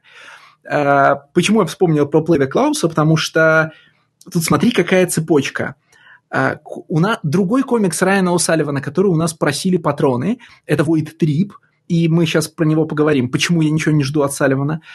Рисовал его человек с невероятным именем Плейд Клаус, да, значит, клетчатый Клаус, который, я думаю, что имя не настоящее, но настоящее я не нашел, а, который известен как художник комикса Турнкоут, Понятно. Как ко-креатор комикса Турнкоут, ну и вы поняли, куда это нас ведет. Да, так вот. Э, я, честно говоря, про Владимира Попова, к сожалению, ничего не знаю. В том смысле, что обычно, когда какое-нибудь русское имя появляется в зарубежных комиксах, я, ну, там, радуюсь тому, что наши, значит, Э, наши пришли в края с хорошими, по нашим меркам, гонорарами и с хорошей засветкой, но зачастую это люди, про которых я уже где-то слышал в контексте русских комиксов. А ты про него что-нибудь знаешь? Нет, нет. Мне я, тут даже... по, я просто по традиции всегда смотрю на кредиты, и, а тут просто не тоже даже на кредит, тут на обложке фамилия. И я такой, о, я точно так же радуюсь каждому абсолютно участию а, в иностранных проектах а, наших создателей – но для меня это абсолютно новое имя, и я надеюсь, что не первый раз я его вижу. Вдруг, ну, вдруг я... Владимир нас слушает, поэтому желаем ему всяческих успехов и я честно признаю, что я проморгал колориста по той же причине, по той причине, которой мы ссылаемся в каждом выпуске. Э, ты срочно и стихийно читаешь комиксы для того, чтобы успеть к записи, и, ну, понятно, что на обложечные и прочие страницы обращаешь меньше внимания, чем на контент. Ну ладно. Давай все-таки начнем давай. с, с Сальвана и Войд Трипа, потому что мне кажется, ну, что... хорошо, он... давай. Для... Я просто, у, ми, у меня просто прям рейдж спич по поводу этого комикса. У, у меня он не заготовленный, не заготовленный, но эмоции бьют через край. Но давай. Да, для контекста. У нас давно просили комикс Void Trip, и каждый раз, когда э, кто-нибудь говорил, а давайте возьмем Void Trip в следующий выпуск, я говорил, ай, ну его нафиг. Потому что э, Void Trip, э, э, имиджевская серия Райана Салливана, совершенно ничем не выдающаяся. Она смешная, в том смысле, что за ней можно провести столько же приятных, э, развлекательных минут, как за Assassination, например. Ну, это комикс про, э, значит, про двух героев, а, парня и девушку, которые в, в, в, в таком в сайфайных декорациях, э, значит, э, несутся в поисках планеты Утопия, а по пути употребляют наркотики и из-за этого попадают в сложные нелепые ситуации. Э, за ними гонится, значит, мрачный персонаж в белых доспехах, напоминающий Снейкайза из Джай Джо, тоже попадает в разные дурацкие ситуации, но в основном выходит из них путем, ну, выходит из них тем, что просто убивает всех вокруг. Там есть комичный полуслон, полуосьминог, но в основном это пять выпусков, построенных на шутках вокруг того, что все участники сцены упоролись, ведут себя неадекватно и, значит, галлюцинируют вокруг говоря, там, значит, говорящий арахис и прочие такие странные штуки. Там есть хороший юмор, вроде, а, там, значит, а, вроде роботов а, двух воюющих фракций красных и синих, которые, а, которые значит, старательно скрывают, к какой фракции относятся, есть один нюанс, они забыли перекраситься. Ну, то есть красные роботы сильно скрывают, что они красные, но они покрашены в красный цвет с ног до головы, да. А, там есть довольно э, довольно хороший драматический финал с, э, значит, с гибелью главных, с гибелью главных героев. Э, ну, там, гибель не сюрприз, а подробности финала сюрприз, поэтому если кто-то будет читать, я оставлю его без спойлеров, потому что это не тот комик, который мы сегодня обсуждаем. А понятно, что Фирскейп мы сейчас будем адски спойлить, спойлить. Но в целом, кроме того, что это дураковалятельный комикс про торчков в космосе, он не оставил у меня никакого впечатления. А, тем примечательнее, что Фирскейп очень хорошо написанный комикс, ну вот не только сочиненный, но и хорошо, ну, в смысле, в нем хорошая сценарная работа на всех этапах. От э, лексики, э, от диалогов до там, композиции страниц в сценарном смысле и того, как двигается сюжет. Вот, свой трипом, в общем, все. э, время, ну, там, время меня спросить, Стас, а как тебе? Ну, у нас, знаешь, давно, э, когда мы только начали делать подкаст, и нам, в общем-то, нужно было заниматься определенным мифотворчеством, поэтому у нас создавались а, какие-то такие узнаваемые элементы, да, узнаваемые мемы, узнаваемые фразы, узнаваемые образы у нашего подкаста, которые кочевали из выпуска в выпуск. Вот на это ушло примерно 10 выпусков. И э, чтобы слушатели не подумали, это происходит абсолютно органично. Это нету такой прям задачи, вот мы сейчас будем форсить вот эту штуку или вот эту штуку. Нет. Это те вещи, которые устанавливаются сами собой, а потом их, может быть, даже становится меньше, но, тем не менее, они уже как бы в, в таком в культурном коде нашего подкаста. И я просто подумал, что я давно не говорю, это самый худший комикс, который я читал. И, но это было бы не совсем справедливо, честно говоря. Потому что м- есть комиксы в этом подкасте, который мы читали, которые меня откровенно раздражали своей э, безликостью своей, вы знаете, бывает настолько хорошо, что плохо, настолько, настолько плохо, что хорошо, а бывает настолько плохо, что даже не дотянул. Это просто плохо. И обычно это там Супербэт, это вот комикс, который Саша Deathmatch, который просто я ненавижу, потому что нужно было его дочитать и вымучить. Но он у меня оставил просто эмоции в плане такого усталости от него. А этот комикс, он вызвал бурю эмоций, поэтому я не могу назвать его самым плохим, но он вызвал самые негативные эмоции, наверное, за все время чтения комиксов в этом подкасте. Потому что от Deathmatch я просто устал, и мне это надоело. А этот комикс смог меня поддеть. Притом он это сделал практически с самого начала. И он это продолжал делать на протяжении вот всего-всего повествования. Хотя были моменты, когда я начинал к нему теплеть, были моменты, когда я нач... мы начинали сближаться, и в этот момент он опять совершал какое-то действие, которое меня отрезвяло, и я сказал, о-о-о, подожди, что-то я к тебе начал подходить, держись от меня подальше, просто stay away. И слава богу, он себе не изменил это до самого конца, и в самой концовке меня практически, меня практически затошнило просто от того, что я прочитал. Вот и это не э, В какой? Слова. Там, где концовок оказывается две, одна для... Ну, вторая, вторая концовка. Я имею в виду, ну, типа, да-да-да. Ну да, да, вторая концовка, от нее меня практически затошнило. Вот настолько... Э, это я не для красного словца. Этот комикс я прочитал достаточно быстро, и всю эту бурю эмоций я пережил достаточно быстро. Но по порядку. Вот худшего начала для комикса придумать просто невозможно.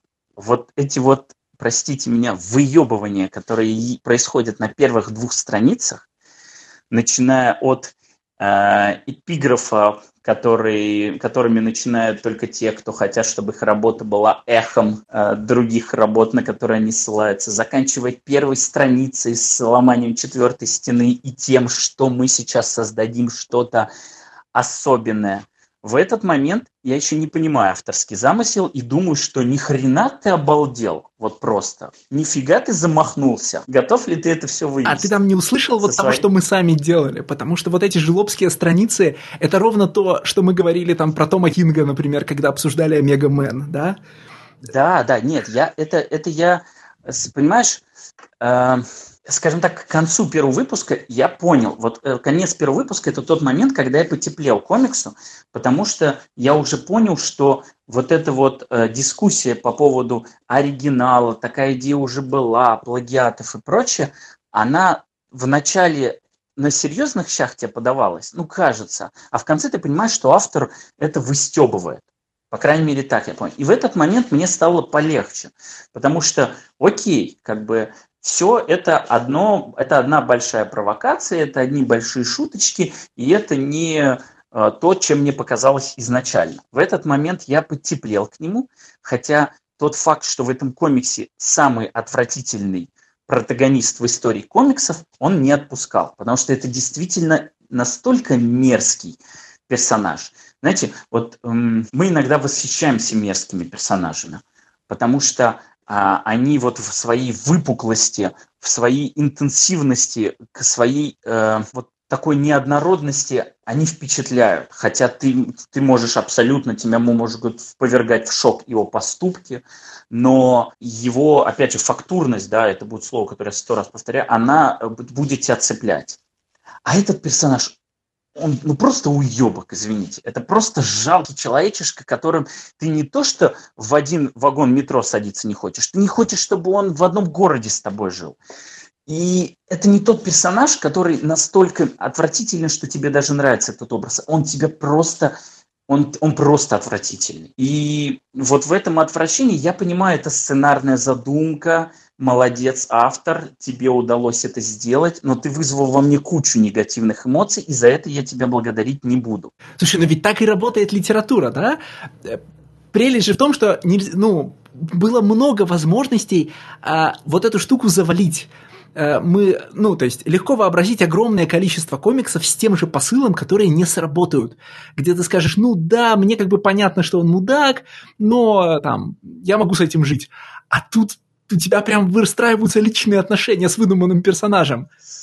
Настолько понимаешь, невыносимый. Вот понимаешь, в чем дело? Вот не был бы этот подкаст, я бы эту сволочь послал бы сразу. А он же еще Козлиный поддевает в какой-то момент, когда он там совершает убийство, он тебя приписывает в соучастники. И говорит, что да-да, ты читатель, который верил там в то-то, то-то, перелистывал странички, ты такой же соучастник и такой же виновник этих событий. И, и ты в этот момент думаешь, Козлина, знал бы ты, что я читаю только потому, что мне нужно для подкаста, потому что иначе ты бы не смог меня, сволочь, во всем этом обвинить. Но это выпуклые вещи. Я согласен, что сценарно это интересная работа, но в то же время я считаю, что автору э, у него отказано чувство меры, его его нету. Поэтому э, с некоторыми вещами он слишком заигрывается, и, честно говоря, просто утомляет. То, что изначально кажется забавным, а именно, например, интерпретация героем событий, да, как он это все перевирает, как он э, перекрывает слова своими мыслями, это изначально кажется клевым. Это достигает совершенно потрясающего, абсолютно лучшего момента э, в этом комиксе, когда э, с по-моему, это, это с первым страхом, кажется, он разговаривает, вот, и он находится, опять же, вот в этом состоянии, когда он, все у него в голове происходят другие события, первый страх говорит ему одно, нам этот бабл перекрывает мыслями героя, и в какой-то момент первый страх не выдерживает и перекрывает мысли героя третьим баблом со словами «do not speak over me», вот этот супер момент на разрыв, это, вот это потрясающе. Но как казалось бы, закончено это, вот все, закроет. Нет, он продолжает, опять продолжает эту линию, и в какой-то момент она тебя супер просто утомляет. Меня, по крайней мере. Вот. Э, все вот эти though, the, которые каждый раз он вспоминает такой, ой, ой, что это я опять? Так все, хватит, мы поняли эту шутку. Но затем ее повторять в пятый раз, в шестой раз. Ну как? Потому что перед тобой невероятно душный мудак. А, в смысле, вот э, давайте так, да? Э, значит, здравствуйте, дорогие слушатели, я душный мудак. В том смысле, что я вот тот самый человек, который обычно в этом подкасте восхищается метатекстом, э, значит, любит, любит значит, комиксы, которые разбирают форму, э, интересуется в том числе в, там, в профессиональной академической деятельности всякими штуками вроде ненадежного рассказчика, выхода за пределы формы, значит, имплицитного обращения к читателю. Я тот человек, которого э, там сколько-то лет назад, а, пока во мне, значит, не, наросла, не, нарос, не нарос какой-то третий, четвертый слой цинизма, я тот человек, который восхищался всякими вот, знаете, штуками вроде а, видеоигр Дэвида Кейджа или, значит, скажем, видеоигры Spec Ops The Line. И прием, когда а, персонажи говорят тебе, что поскольку ты продолжаешь читать, ты становишься соучастником их поступков, и это должно делать, и это должно совершать какое-то глубокое высказывание о, наш, о сущности наших взаимоотношений с литературой. Вот это все меня восхищало, и ну, типа, я не хочу ничего плохого сказать о себе тогдашнем, хотя, понятно, uh, каждый из нас думает про, про себя, что вчера он был дурак, а завтра-то он обязательно поумнеет, и это происходит бесконечно с 15 до 95 лет. Uh, но, значит, моя любовь ко всем этим мета-штукам, она неизбежно делает меня душным мудаком, и огромное количество авторов, ну, типа, и там Почему я не такой душный мудак, как некоторые другие? Потому что мне негде в этом негде про это все писать, да? Значит, если бы там у меня была серия, значит, на имидже, я был бы невыносим. Хорошо, что у меня ее нет. А, значит... Э, Алексей, вот я сейчас, э, понимаешь, ты сейчас меня просто запутал. Потому что, дорогие слушатели, я душный мудак, я думал, это ты от лица автора говоришь. Потом в какой-то момент ты переключился на себя, и я просто э, немножко об, обалдел, потому что в этом комиксе есть точно такой же момент. Да-да-да, все этом, правильно. В, так, в этом комиксе... Да, хорошо. Смотри, и мы уже говорили об этом, значит, за нашу двухлетнюю историю подкаста. А попытка осознанно сказать что-то очень глубокое о жизни или о форме комикса, а не просто рассказать историю о том, что тебя волнует, обычно выдает в авторе душного мудака. Но мы же все, это я говорю от сообщества душных мудаков, которые читают или пишут, или рисуют комиксы, да, мы же все думаем, что мы-то не такие – как, вот знаете, как это известная картинка Рэндала Монро, где, все, где много людей одновременно ездят в поезде метро и думают, нет, ну вот все остальные это муравьи, а я-то осознаю, в, каких, значит, в каких крысиных бегах мы участвуем. И они думают все а, в, общий, значит, в общий мысленный пузырь. А, и нам всем, когда мы читаем комиксы, когда мы, значит, носим в себе родовую травму э, слишком рано прочитанных э, хранителей и слишком поздно прочитанных инвизиблов, Э, когда, значит, или там, скажем, трансметрополитена, прочитанного э, до того, как у нас сформировались какие-то внятные представления значит, об устройстве мира и политики в нем. Э, нам всем хочется сказать что-то глубокое о том, значит, какой мир на самом деле с трех больших букв, Э, как эту на самом, на самом делешность э, мира э, выражают комиксы, и всем нам хочется быть интеллектуалами. Просто каждому хочется быть Дэвидом Фостером Воллесом, но желательно, после, желательно без депрессии и самоубийства в финале. Да? И Fearscape в этом смысле совершенно безжалостная пародия на нас, душных мудаков. От опломба, с которым мы относимся к Найнгриду, до а, неизбежного впадения в высокий штиль. Слушайте, вы, может быть, дорогие слушатели, не представляете себе, но каждый второй интеллектуальный комикс, оригинальный, выходящий на русском языке, написан совершенно чудовищным канцеляритом, который его авторы считают высоким штилем. А, до игр с формой, которые а, ну, вот вроде, значит, при взятии э, читателя в сообщники, да, которые настолько же э, псевдоглубоки, насколько и беспомощны, до, в конце концов, простых, э, совершенно как бы не связанных с комиксами нормальных мудаческих поступков, которые свойственны каждому из нас, э, вроде приписывания себе э, правильных мотиваций. Вот, значит, я убежал не от страха, значит, я убежал, потому что такова была структура момента, это было правильным поступком. Или до вот этой бесконечной паранойи, в которой ты находишься, когда, ну, как бы, ты, как всякий душный мудак, считаешь себя хорошим человеком, и поэтому, как только ты оказываешься в ситуациях, где, значит, твою душность могут раскрыть, и выставить на свет, ты впадаешь в ужасающее параноидальное состояние, вот-вот Штирлиц будет близок к провалу, которое в этом комиксе чудодейственно показано. Качели, на которых все время раскачивается герой от, а, значит, слава богу, все проканало, меня считают тем, за кого я себя выдаю, до «О, ужас, нет, провал близок, необходимо срочно заметать следы», э, которым, кстати, относится тот момент, про который, ты, про который ты говорил с наложением пузырей.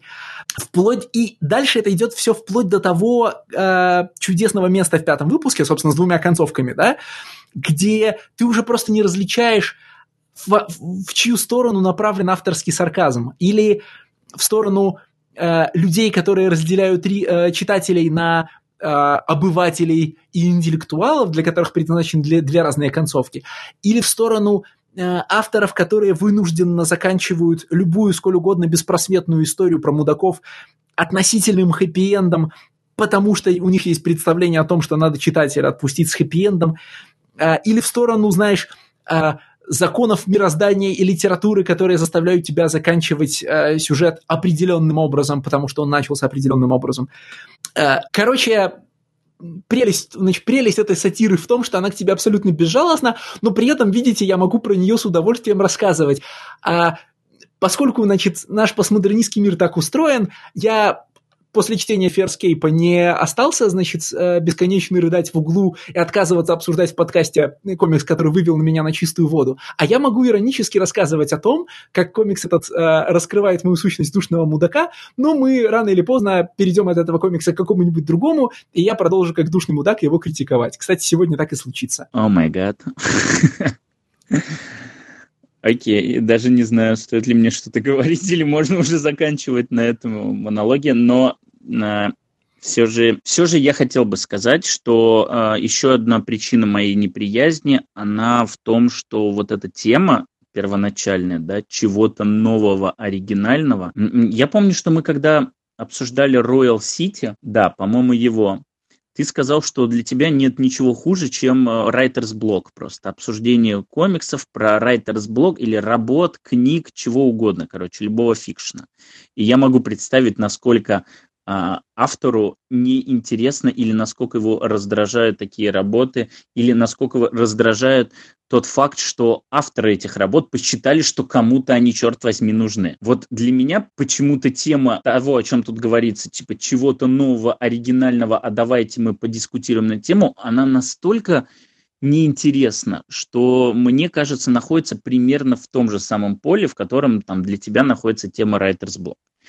При том, что, э, опять же, чувство меры, да, вот если бы автор более, хотел сказать субтильно, более саптал, да, зашивал какие-то вещи, которые он хочет нам показать, это было бы интереснее. Но когда он выпячивает этим долбанным Генри Генри, ну, а, ладно, он его Генри Генри назвал. Он же потом объясняет эту шутку. Ты думаешь, нахрена ты это делаешь? Ну, неужели недостаточно просто назвать героя, который хочет быть самым оригинальным на свете Генри Генри? Зачем, мать твою, ты это объясняешь?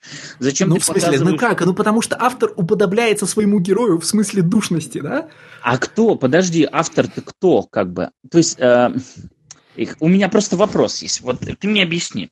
Значит, у нас есть главный герой, который пишет книги, но при этом он прекрасно осознает, что он находится в истории, потому что он всячески общается с нами читателями. Но история это рассказана в форме комикса.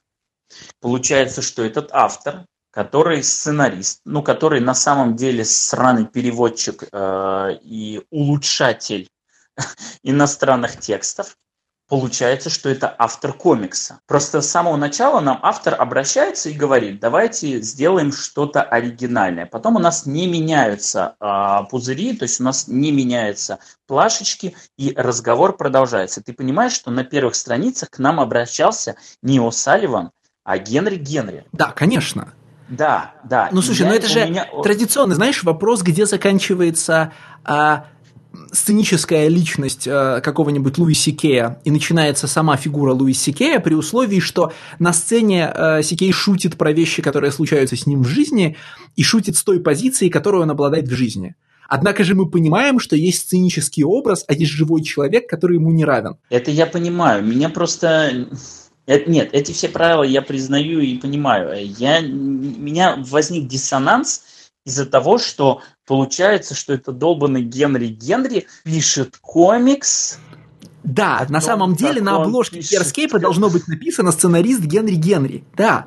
Э, короче, ладно я все-таки про по поводу оригинального и неоригинального, да, когда э, тебе не просто, ладно, вот это Генри Генри, это настолько топорно, топорнее только объяснить эту шутку, топорнее только показать его полки э, с книжками, на которых, конечно же, книжки и Сэндман Нила Геймана. Господи, я даже засмеялся на этом моменте.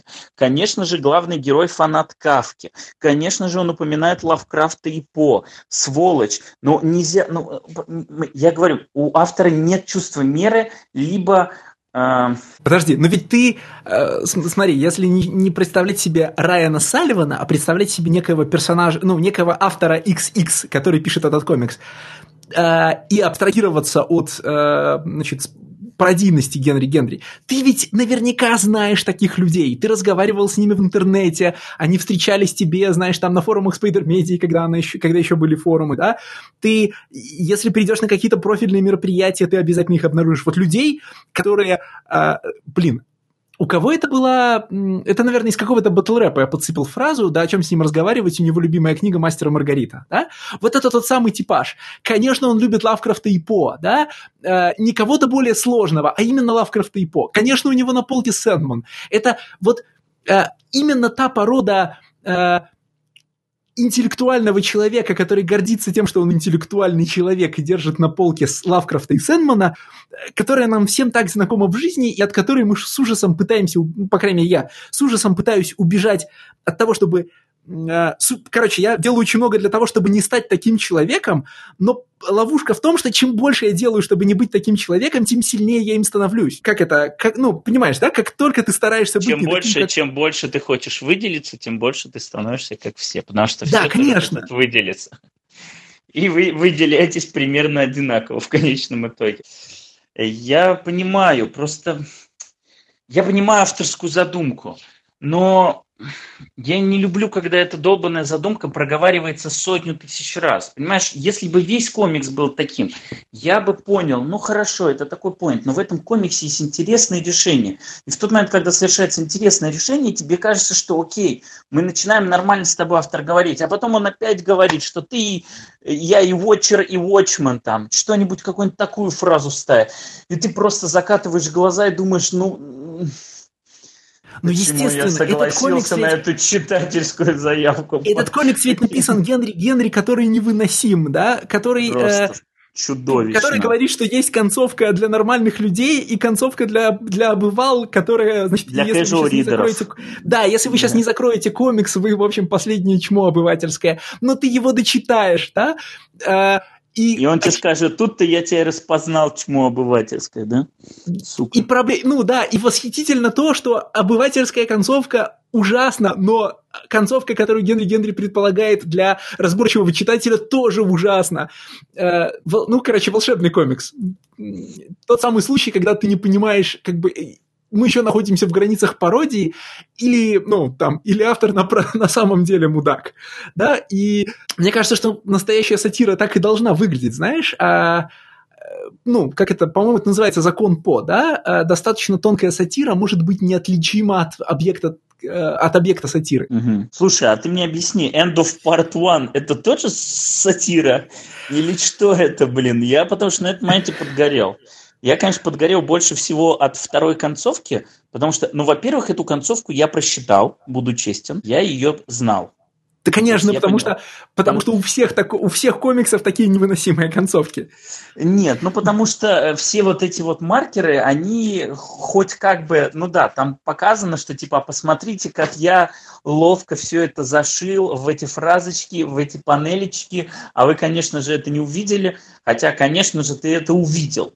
Вот. Э, концовка меня, ну, я уже говорю, она меня отвратила невозможно, потому что, ну, это просто чудовищная концовка. Вот. Я не буду вам ее спойлерить, потому что, если вам интересно прочитать про душного мудака, и чтобы это закончилось каким-то чудовищным оправдательным образом, вот, пожалуйста. Я не, ну, я не хотел бы этого делать, я не хочу для вас, читателей, такой участи.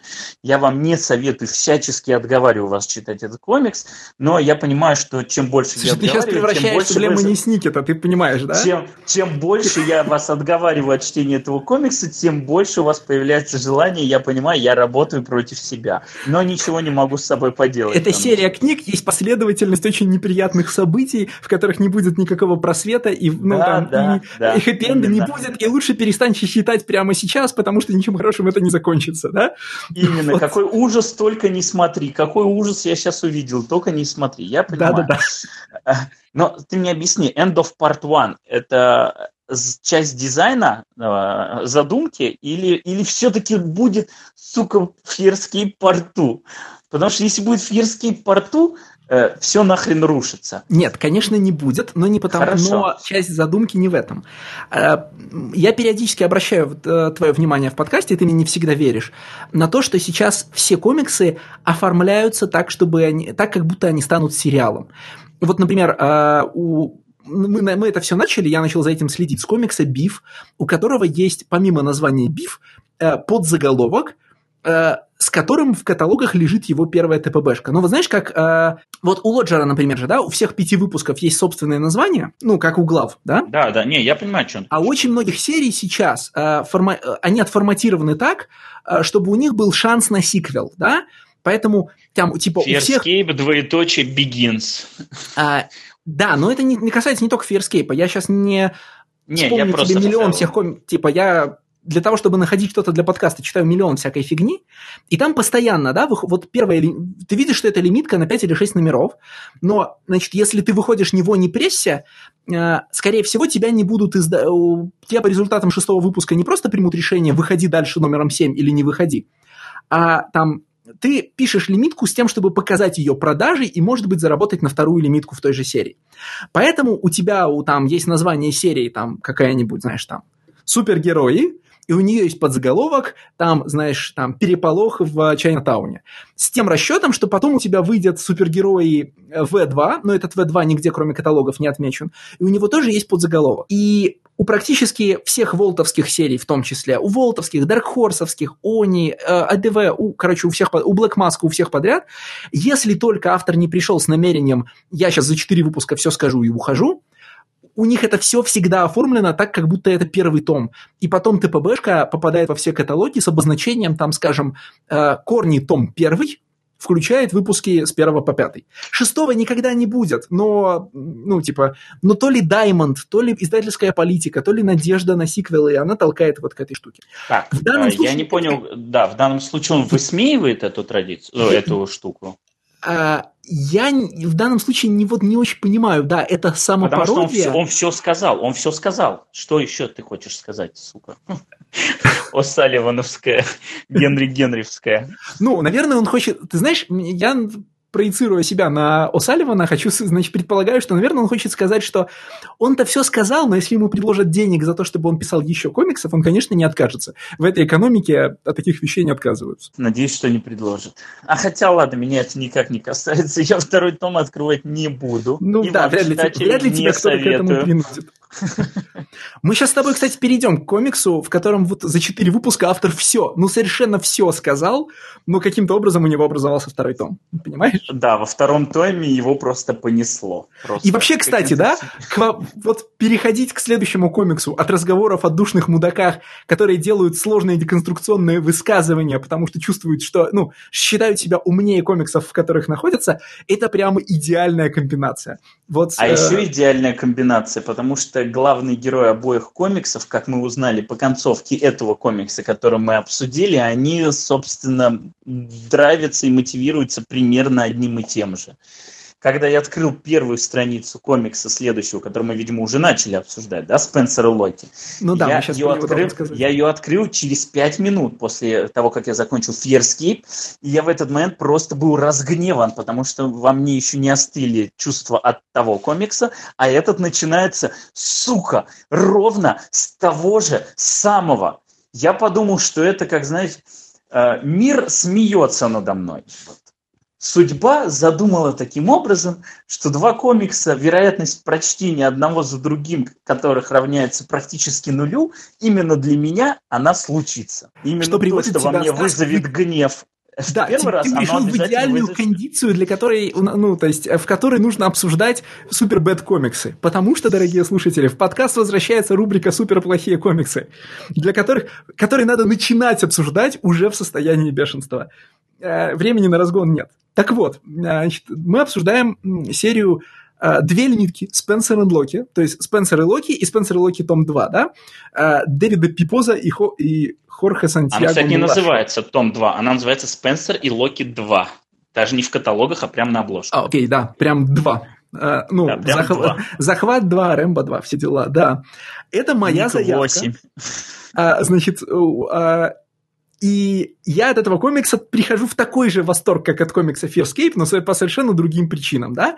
А, значит, эм, вот если Fearscape – это вот прелесть, как, какая, какое душное мудачество, да, то э, Спенсер Локи – это ужас, какое душное мудачество.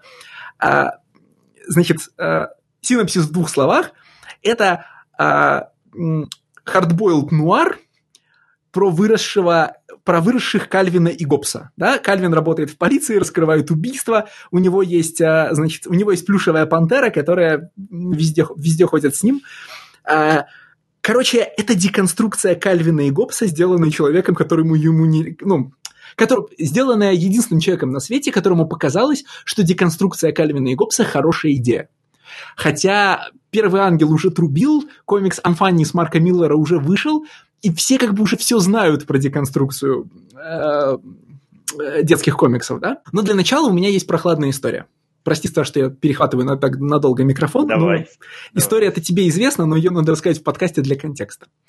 А, значит, я вообще подписан на, давно, на довольно много разных твиттеров, тумблеров и э, сайтов с комикс-рецензиями для того, чтобы выхватывать оттуда какие-то ме- менее э, значимые и менее распиаренные номера от второстепенных издательств, чтобы было о чем поговорить в подкасте.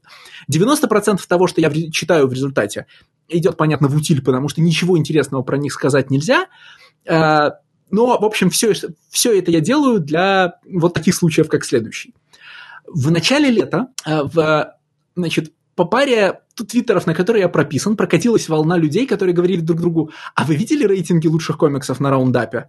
Э, есть такой сайт, Comic Book Roundup, э, который собирает рецензии со всяких, ну, поскольку всякие сайты типа Комикс Альянса закрылись, Bleeding Cool практически не постят рецензии, которым стоит верить, а 90% рынка состоит из комиксов, которые, из сайтов, которые называются типа «Два бородатых гика», э, «Приключения в плохом вкусе», там, значит, э, «Капитан Кирк читает комиксы», ну, что угодно, да, и этих сайтов миллион, у них у всех одинаковые, безликие, э, неинтересные, вялые рецензии на супергероику, которые устроены ровно так, как, те, как устроены те самые пародируемые всеми кинорецензии в Рунете. Знаете, вот каждая кинорецензия говорит, актерская игра хорошая, операторская работа посредственная, в сюжете есть дыры, вот все то же самое, только про супергероику и всегда с восхищением.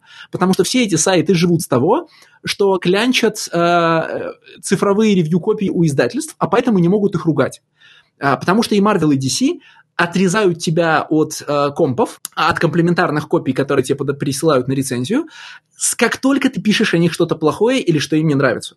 Поэтому существует миллион сайтов с одинаковыми 9 из 10, 10 из 10 рецензиями на какого-нибудь нового там Короче, на новый комик Скотта Лобдела, да, а, и поэтому у Book Roundup всегда очень предсказуемый, э, э, предсказуемый агрегированный рейтинг за там, последние три месяца, там, месяц и все прочее. Там в топе всегда, знаете, Бэтмен, э, Justice League, новый там Человек-паук, что-то такое. И а тут, сейчас я а. проверил, а... извини, ворвусь. Я сегодня проверил, и на первом месте House of X. Ну, естественно, yeah. House of X там с момента выхода первого номера неизбежно находится, да? Yeah. И а, в июне, короче, значит, люди стали говорить друг другу, а вы видели, что там происходит?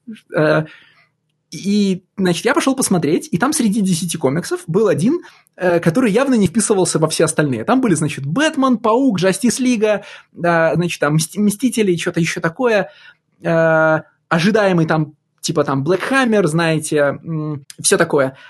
И один комикс, который не вписывался, и этому все и удивлялись. Ну ладно, подумал я, бывает вспышки, надо будет, если что, обратить на него внимание, и про это, конечно, забыл. А, записал его название себе где-то, но не скачал, ничего не открыл, не сделал. А, прошло несколько месяцев, и такая волна прошла еще раз – и вот даже я прямо сейчас открою, значит, э, топ-10 раундапа и скажу вам, что в нем находится на момент записи. Там этого не будет, если что. Я сегодня смотрел. Че, он, он оттуда выпал уже? Его там нету, да. Хорошо, тогда это десятка на тот момент, когда я предложил эту заявку. Это было буквально давай. пару недель назад, да? Давай, давай. Значит, это House of X. Э, я иду с первого по десятое место. House of X, Дай Кирана Гиллина, Криминал Брубейкера, Халк Юинга, Спенсер и Локи на пятом месте, Бэтмен, который смеется, Powers of X, Бэтмен Проклятие Белого Рыцаря, а, Марсианский Охотник и Justice League Dark. В общем, это очень предсказуемый набор, а, знаете, Dark and Edgy топа, э, в который, ну, понятно, никогда не пролезает Спайдермен, э, ну, вернее, Супермен. И там, в общем, все обычные подозреваемые, правда, да? Э, значит, э, Гиллен, Юинг, э, значит, э, Бэтмен, Хикман, в общем, все как надо. Но что там делает Спенсер Локи, э, с, начиная, значит, с июня или мая месяца и по началу, сентября, по началу сентября, когда я эту статистику вырезал, чтобы показать ее, значит, э, чтобы показать ее Стасу и сказать, что мы обязаны обсудить этот комик. Почему он держится там три месяца, спросил я себя, и добыл эту лимитку, чтобы ее читать. Ну, две лимитки. И вы знаете, это фантастически плохо. То есть, э, вернемся, да, вернемся к э, содержанию комикса. Это сверхмрачный нуар, про выросшего Кальвина и Гоббса, причем, причем у Кальвина тяжелое детство. А, значит, Чудовищно тяжелое детство. Беспросветное, Чуд... значит, там его, его мать продает себя, его мать пьет, его отец э, бьет его велосипедной цепью. Нарко, наркодилер, херачит его велосипедной цепью, его сиделка занимается сексом, пока, значит, находится на работе, а потом оказывается для него первым сексуальным опытом. Блин. Нет, это, это не называется про... первый сексуальный опыт, это называется, ну, в смысле... Насилие, да, насилие над детьми. Да. да, да, спасибо за корректировку. Просто он, когда ее э, представляет, он говорит «you can't forget your first». Но согласен, это самое натуральное насилие над детьми. Так. Ну вот, и он, значит, э, вместе с воображаемым Блэк Садом, ну, в смысле, с, значит, Локи – это главный герой, э, выросший рыжий мальчик, а Спенсер – это его плюшевая пантера, которая вырастает в одноглазого огромного Блэксада, и вместе они раскрывают убийство там, той девочки, которая его обижает в комиксах про Кальвина и Гоббса. А, сюжет перемежается а, имитированными стрипами Кальвина и Гоббса, ну, собственно, про Спенсера и Локи их детство, а, и по мере, по мере значит, хода повествования шутятся все необходимые шутки про повзрослевшего Кальвина. Знаете, вот если бы на Адалт Свиме сняли пародийный трейлер э, мы экранизируем Кальвина и Гоббса, но делаем его в энд Гритти, и поэтому красная тележка Кальвина превращается в красную точилу, да, значит, э, девочка, девочка, с которой ссорится Кальвин, становится жертвой, значит, драматического убийства. Э, ну, короче, вот это вот все происходит, включая включая, внимание, спойлеры, а, значит, битву со снеговиками, которая, ну, без, без жестоких снеговиков в Кальвине и Гоббсе это известно никуда, а, но, конечно, они оживут, и, и Кальвин будет с ними сражаться. И поверх всего этого, понятный главный герой, э, значит, шизофреник, испытывающий видения, такие же, как он, как Кальвин испытывал в детстве. А, и, в общем, хочется сказать, что это пародия, но нет, это не пародия. Э, значит, авторы делают это совершенно всерьез. Да, это абсолютно намеренная деконструкция Кальвина Хопса. Вот э, вспомните, например, потрясающий комикс «Криминал», в котором э, был, э, была, был арк, я уже не помню, как он называется, к сожалению, что-то э, что там Lost and Innocent, кажется, кажется, так он назывался, как раз про деконструкцию Арчи. И там вот он ровно такой же, ровно такой же, только сделан не Брубейкером, а человеком, который абсолютно чудовищно э, применяет все трюки с Кальвина Хопса в, и встраивает их в абсолютную чернуху. Потому что и, и при этом самое интересное, что этот комикс нарисован мультяшно, и, в общем, визуально тебе вообще никак не телеграфируется та жуть, которая на страницах происходит. Это, только это, еще раз, это не та история, когда, знаете, э, как в Beautiful Darkness, когда нам показывают, как э, маленькие феи и принцесски жрут друг друга, и у тебя возникает жуткий диссонанс. Нет, этот комикс просто нарисован мультяшно, ну, причем, смотрите, не, не, нет, не сверхмультяшный, в том смысле, что он нарисован как развлекательные комиксы. Спайдермен так может быть нарисован. Ну, да? хорошо, ладно, не сверхмультяшно, но в ярких красках, э, с, с яр, в ярких цветах, в, в такой очень живой мимике, в э, малом количестве теней. Вот он вроде как такой прям вполне можно представить, что так нарисован детский комикс. Но при этом на его странице, да, происходят жуткие вещи про Кальвина и Хопса. Гоббса. Не, я, я просто хочу быстрее перейти да, к я, обсуждению. Кстати, я же неправильно говорю Локи, да, надо же говорить Спенсер и Лок. Потому что вот. так же, как это Кальвин и Гоббс, да, это же вот у меня вопрос.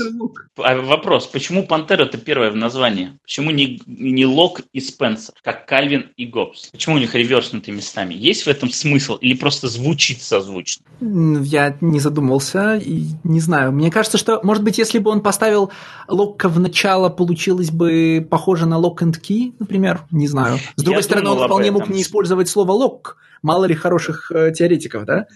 Да, он мог поменять местами, назвать себя Спенсером, а Пантеру Локом. Ну, в общем, непонятно. Да. Хорошо, у меня есть другой вопрос. У меня mm-hmm. два вопроса к этому комиксу, точнее, к первой лимитке. Значит, первый вопрос был, почему в названии так? Я думал, что ты мне это поможешь расшифровать. А второй вопрос, поможешь ли ты мне разобрать? Знаете ли, мы сегодня говорили про мифотворчество и про наши мемы. Есть одна страница, я вспомнил, что мы совсем давно не вспоминали О, об этом. Пошла. Это, это второй выпуск. Второй выпуск, самая же первая страница, когда, собственно, происходит э, насилие над ребенком. И самый нижний ряд средняя панель. Что он видит? Так, нацель меня еще раз. Второй выпуск. Первая страница второго выпуска. Нижний ряд, средняя панель. Где фиолетовый бэкграунд, где он уже бледный, что он видит, что на переднем плане. Я не могу понять. Это какие-то должны быть элементы одежды, которые свидетельствуют о том, что она раздевается, но я не могу понять, что это, черт возьми, такое. Так, подожди, я еще раз не понимаю. Это страница, где он смотрит на... Спенсер и Локи. Да-да-да, но это страница, где, э, где раздевается его э, нянь, и да. это, как-то сказать, да. бэбиситер его. Бэбиситер, да, нижний ряд, средняя, средняя панель. Это она, э, значит, Ох, я представляю себе совершенно в жизни это движение. Она расстегнула рубашку и спускает ее по рукам с двух сторон от себя. Представляешь, как они, как в кино это делают? А, то есть это вот прикрытая вот это направление локоть ее, да? А, э, все, я... Нет, нет, нет, э, нет. Локоть находится слева от кадра. Вот э, ткань, которая черно-белая ткань внизу по диагонали идет к локтю, собственно говоря. А, Не, подожди, локоть находится справа внизу, в правом нижнем углу. Нет, нет, нет, нет. А, значит, белая, белая часть, значит, а, белая часть в правом верхнем квадранте. Нет, это, это талия. Это, значит, это она уже разделась, и это кожа ее талии справа. Ниже это ее джинсовые шорты, а вот черная часть, да, а черно-белая часть э, в левом нижнем квадранте это спущенная рубашка. И Все, идет она к локтю, который находится за пределами кадра слева. Хорошо, спасибо. Вот. Никто никогда не поймет, что здесь... Чтобы понять, что происходило последние несколько минут, подписывайтесь на наш Patreon, чтобы посмотреть на этот кадр. Не, ну а мы уже 10 раз сказали, что это страничка. Я думаю, что все при желании могут скачать этот комикс и понять, какая долбанная панель поставила в тупик. Да, но либо в нашем Патреоне мы все это сделаем за вас. К слову, э, в этом комиксе есть тот самый, та самая отсылка к Эми Рейскар, о которой я говорил, когда главный герой начинает представлять себя Рокетмен Рейнольдс. Э, это в третьем, кажется, выпуске. Угу. Ну, также Кальвин себя представлял, я не помню, Командер Зепп он назывался, как-то так. Ну да, наверное, все-таки действительно. Ты мне напомнил, я совсем забыл, что в Гальвин и Гоббс тоже же была такая штука. Поэтому забудьте про Эмира Искар. Нет, конечно же, этот человек, который делает такие комиксы, не читал комиксы Лефона. Вычеркиваем. На самом деле, меня этот комикс... Э, Spaceman Spiff. Я открыл значит, важный ресурс для каждого обозревателя, ну, Википедию Кальвина и Гоббса, где есть, понятно, целый раздел э, Кальвиновский альтер И да, это у, у Кальвина же все, все э, альтернативные персонажи имеют супер крутые имена. То есть, значит, Билл Уотерсон походя застолбил лучшее имя для нуарного детектива. Э, Трейсер Буллет, да, и вот походя, походя же, значит, придумал лучшее... Вот, знаете, Зеб Бренниган в Футураме появился только потому, что, я думаю, что слова Spaceman Spiff уже были заняты. Но я тебя перебил. Да, да я не знаю, на самом деле, что особо про это комикс сказать. Мне, на самом деле, вторая лимитка кажется более интересной, потому что за первую лимитку автор действительно сказал вроде как все, что хотел, а потом ему сказали, что окей, нормально, пиши вторую. И во второй начинается абсолютнейшее мракобесие. Да, но во второй Первое... лимитке же начинается сущий кошмар, да? А это вот те самые сиквелы фильмов из 80-х, где э, все умножается на 10, да? Я не знаю, э, серия фильмов Fast and Furious, в первой части которых они грабят, э, они воруют партию DVD-плееров, а а в шестом фильме там сбивают машинами вертолеты, а в восьмом, я слыхал, отправятся в космос. Да, вот это того масштаба происходящее. Э, четыре выпуска Но... были потрачены на пародию на Кальвина и Гоббса, а во второй четверке будут, будут спародированы все комиксы, про которые вы слышали. Дик Трейси, Про... хренач в Дика Трейси. Так сейчас, э, подожди, не торопись. А в этом-то все и прелесть, что первый комикс, он просто плохой. И он в этом плане, ну, ну вот, это плохая деконструкция Кальвина и Гоббса.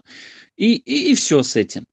А второй, он настолько плохой, что даже становится интересно, потому что это действительно, когда на первых же страницах тебе начинают уже пародировать Битл Бейли, а потом и Дика Трейси, ты понимаешь, это прям, знаешь, топ-100 аниме-кроссоверов просто, это, это кроссовер всех стрипов, но единственное, что далеко его не поперло, да, там уже пойдут и Вотчмены, там уже и Клэрмонтовские X-мены, но я так подумал, вот я начал читать, подумал, блин, это ужасная идея, но я бы посмотрел, как если бы действительно все персонажи вот примерно в такое чудовищное исполнении, выросшие из стрипов, реально бы все кроссоверились. Потому что здесь только Кальвин и Гоббс, Битл Бейли и Дик Трейси. По крайней мере, то, что я считал и на что хватило моих знаний.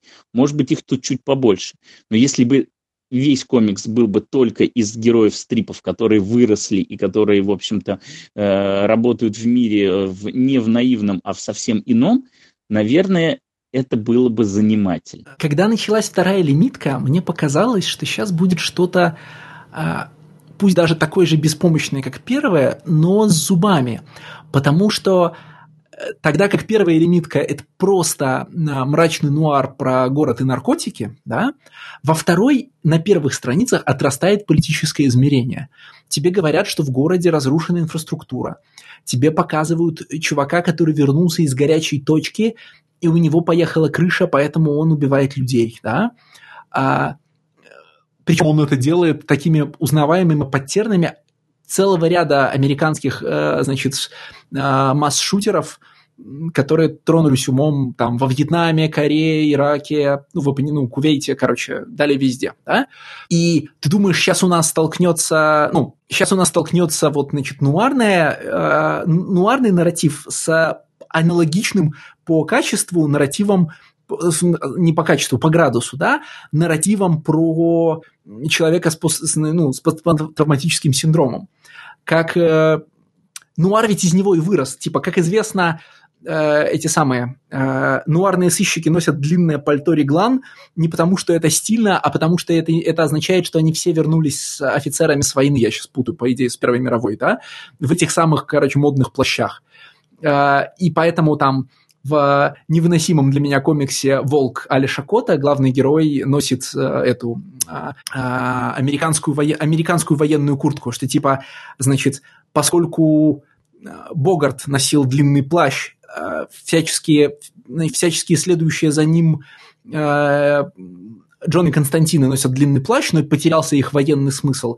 И, значит, надо нарядить нуарного героя в военную куртку, потому что теперь ветераны не носят такие плащи, они носят вот такие куртки. И вот у нас э, пародия на этого нуарного героя, чувак из военного комедического стрипа, который вернулся из горячей точки, который видел ужасы войны, и который не полицейский, а убивает людей. И, наверное, в... и параллельно есть разговор какой-то про политику, такой практически Чайнатаун начинается. Тут-то я начал надеяться на что-то хорошее, но нет, все это нужно для того, чтобы главный злодей въезжал в здание суда на танке. Да, GTA, потому что это GTA, чертова. Да, чтобы там происходили значит, головокружительные погони, стрельба из, э, вертолетно, из вертолетной пушки по людям. Ну, то есть... Да, там в какое-то абсолютно безумие, то есть действительно в самом начале тебе кажется, что есть какой-то тезис, который до тебя хочет донести автор, но когда въезжает танк, ты понимаешь, что все, все пропало просто. Мы пропали, и потом начинается какое-то абсолютно безумие которое там заканчивается была, вот, тем, Там есть тем, ровно что... одна хорошая страница, вот, которая мне прям понравилась. А, это где а, убивашка местная а, Блин, да, там же еще ребенок. Да, там есть убивашка, да. Ты напомнил про... Так вот, значит, местная убивашка предотвращает взрыв бомбы, которая прикреп... ну, такой, знаете, традиционной бомбы, к которой прикреплен сотовый телефон.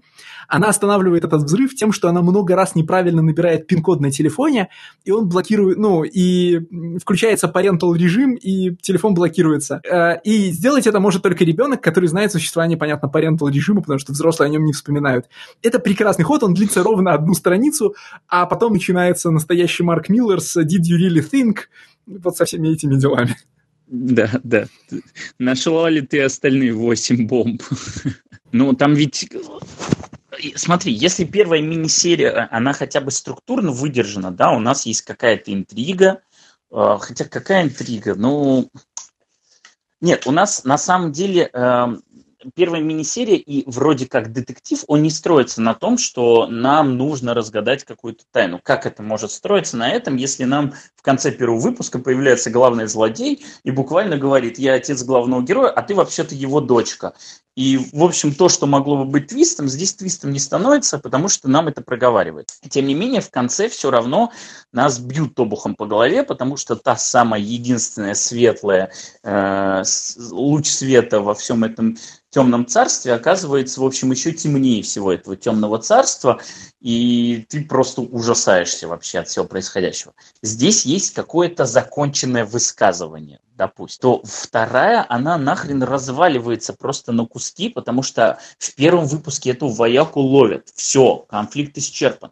Потом он вообще, не моргнув глазом, выбирается из тюрьмы, садится на танк, въезжает в здание суда. А, его вроде как опять вырубают, но он бросает несколько гранат и выбирается. Потом у нас, значит, выпуск про опять главного героя, который, в общем, в состоянии делириума какого-то сражается со снеговиком большевиками, фашистами и опять отсылает к Кальвину Гоббсу. В последнем выпуске это главный злодей берет огнемет и идет, мать его, родильное отделение сжигать детей. И все это при этом прикрывается какой-то политической э, игрой. Э, потому что, что все важны, потому что все ключевые нуарные фильмы содержат в себе политическую игру. Обычно да, глобальное дело, до которого помню. ты... Да-да-да. Конечно, конечно. Ну, просто здесь это настолько топорно сделано, что как бы даже не верится, что вот оно вот в таком виде тебе представляется. И как ты любишь задавать вопрос, неужели автор, когда это делал, думал, что это хорошая идея, что вот я сейчас сделаю такой твист, и, и это действительно сработает. У меня есть теория на этот счет. А, я в последнее время по совпадению прочитал довольно много однообразных тайтлов про нуарных детективов, которые что-нибудь раскрывают, а, или полицейских напарников, которые во что-нибудь вляпываются. Я не буду их масштабно перечислять, потому что я рассчитываю про большинство из них или вместе, или по отдельности написать на Патреоне. А, но у меня по сумме, значит, всех этих одинаковых совершенно тайтлов, в которых нигде нет никаких дополнительных интересных твистов вообще, да, появилась, появилась версия. И версия это такая. Э, люди, которые их делают, хотят, получать, хотят получить удовольствие от процесса их создания. А, не то чтобы а, они хотят хорошо провести время, но в целом, поскольку, во-первых, поскольку существует концепция того, что э, художник должен, ну, творец должен получать удовольствие от того, что делает, и все происходящее с тобой в жизни должно быть фаново, а не там тяжелой пахотой. И я не готов а, одобрять или осуждать эту позицию. Я, к сожалению, ну, я, к счастью, еще, в общем, не того пенсионного возраста, чтобы вкладывать в этот подкаст важные жизненные уроки с большой буквы. Но э, Спенсер и Локи выглядят как серия, э, в которой э, и, и художник, и сценарист хотели воспроизвести э, их любимые крутые кадры – и быть людьми, которые воспроизводят их любимые крутые кадры. Ну, то есть с момента, когда ты пишешь, а потом э, другой человек рисует страницу, где нуарный детектив выходит из машины, поднимает воротник пальто и драматично закуривает на фоне ночного города, ты становишься человеком, который сделал такую страницу. А когда ты до этого там сто раз читал такие страницы или смотрел их в кино, ты представлял же себя, ну, в будущем творцом таких вещей, да? Когда ты э, рисуешь э, страницу, отсылающую к, из, значит, к известному комиксу, я вот сейчас только пытаюсь вспомнить, это же не... Кто нарисовал этот номер Человека-паука? Рамита или еще Рамита. Дитка? Это Рамитовский Нет, уже, Рамита правильно? старший, да. Вот, да. то есть когда ты рисуешь страницу, пародирующую Рамитовского паука, ты становишься одним из тех немногих людей на Земле, которые деконструировали супергероику и рисовали отсылку на Рамитовского паука. Ну, их буквально пара сотен, я подозреваю, что, в общем, много, но не так много, да? А, когда ты рисуешь страницы с ультранасилием про то, как две женщины, значит, кубками, я так понимаю, по гольфу забивают насмерть своего, значит, а, ну, одна мужа, а вторая, значит, э, как это сказать, нападавшего на нее, да, э, и ты это все включаешь в идеальный, аккуратный неймгрид с четкой вот этой крестообразной пульсацией из пятого выпуска Watchmen'ов, да, красный кадр, черный кадр, красный кадр, да, и все это ты делаешь еще и с отсылками к страшно жирными, да, отсылками на Кальвина и Гоббса, ты становишься человеком, который сделал, кру... ну, сделал крутой нуар и глубокую деконструкцию. И делается не для того, это что, чтобы это кто-то прочитал, это делается для того, чтобы поменять собственную идентичность. То есть это даже не потешить свое эго. Ну, мне кажется, что это чуть-чуть глубже, чем эго, да, в том, в том плане, что твое эго тешит не тот факт, что ты издал этот комикс и кто-то его читает, а ну, понятно, твое творческое высказывание, да, ты не тот человек, который пишет комикс про еще одного проходного супергероя, ты тот человек, в комиксах которого э, нуарный детектив, значит, вы, вот, вышибает ногой дверь, входит в темное помещение, и его длинная черная тень в э, лунном свете ложится на пол. Ну, все мы, э, возвращаясь к предыдущему разговору, душные мудаки, хотим быть таким сценаристом, ты же понимаешь. Но самое печальное это как раз в том, что эта самая страница Рамитовского паука говорит о том, что, конечно же, нас ждет третья часть, потому что вторая мини-серия это однозначно Empire Strikes Back. И, конечно, будет третья мини, которая завершит эту шедевральную трилогию. К сожалению, это неизбежно. Я читал все восемь номеров и думал, какой же хороший комикс Кальвин и Гоббс. Вот я все, я понимаю, типа, на, на что он, вот, считываю все отсылки в смысле конкретных стрипов, которые он цитирует, вспоминаю все вот эти секвенсы, да, там, какая классная была э, цепочка стрипов в Кальвине и Гоббсе про то, как они несутся с горы, какие всегда очень крутые э, воскресные стрипы про, э, значит, про космонавта или про динозавров у Уотерсона, как классно все это, значит, э, у Уотерсона получается. Вот просто... Хорошо, что Спенсер и Локи всего 8 номеров, можно закончить читать и вернуться, ну там, знаешь, и достать антологию Уотерсона и перелистать ее. Да. Ну что, закончим на хорошем комиксе. Мы сегодня обсудили много плохих, с моей точки зрения. Тебе они все понравились по-разному. Вот. Я бы все-таки в конце подвел итог. Обязательно читайте Лоджера, но будьте готовы, что он потребует от вас очень много усилий обязательно смотрите uh, Assassination, потому что Эрика Хендерсон там очень хороша. Uh, Спенсер и Локи, просто забудьте это название. А Фиерскейп выкиньте из своей памяти. Все, что я о нем говорил. Никогда, ни при каких условиях не открывайте этот комикс. Вы пожалеете, я вас предупредил. Ну, я думаю, что я после этого могу не подводить никаких итогов. Моя, в общем, позиция тут в целом ясна.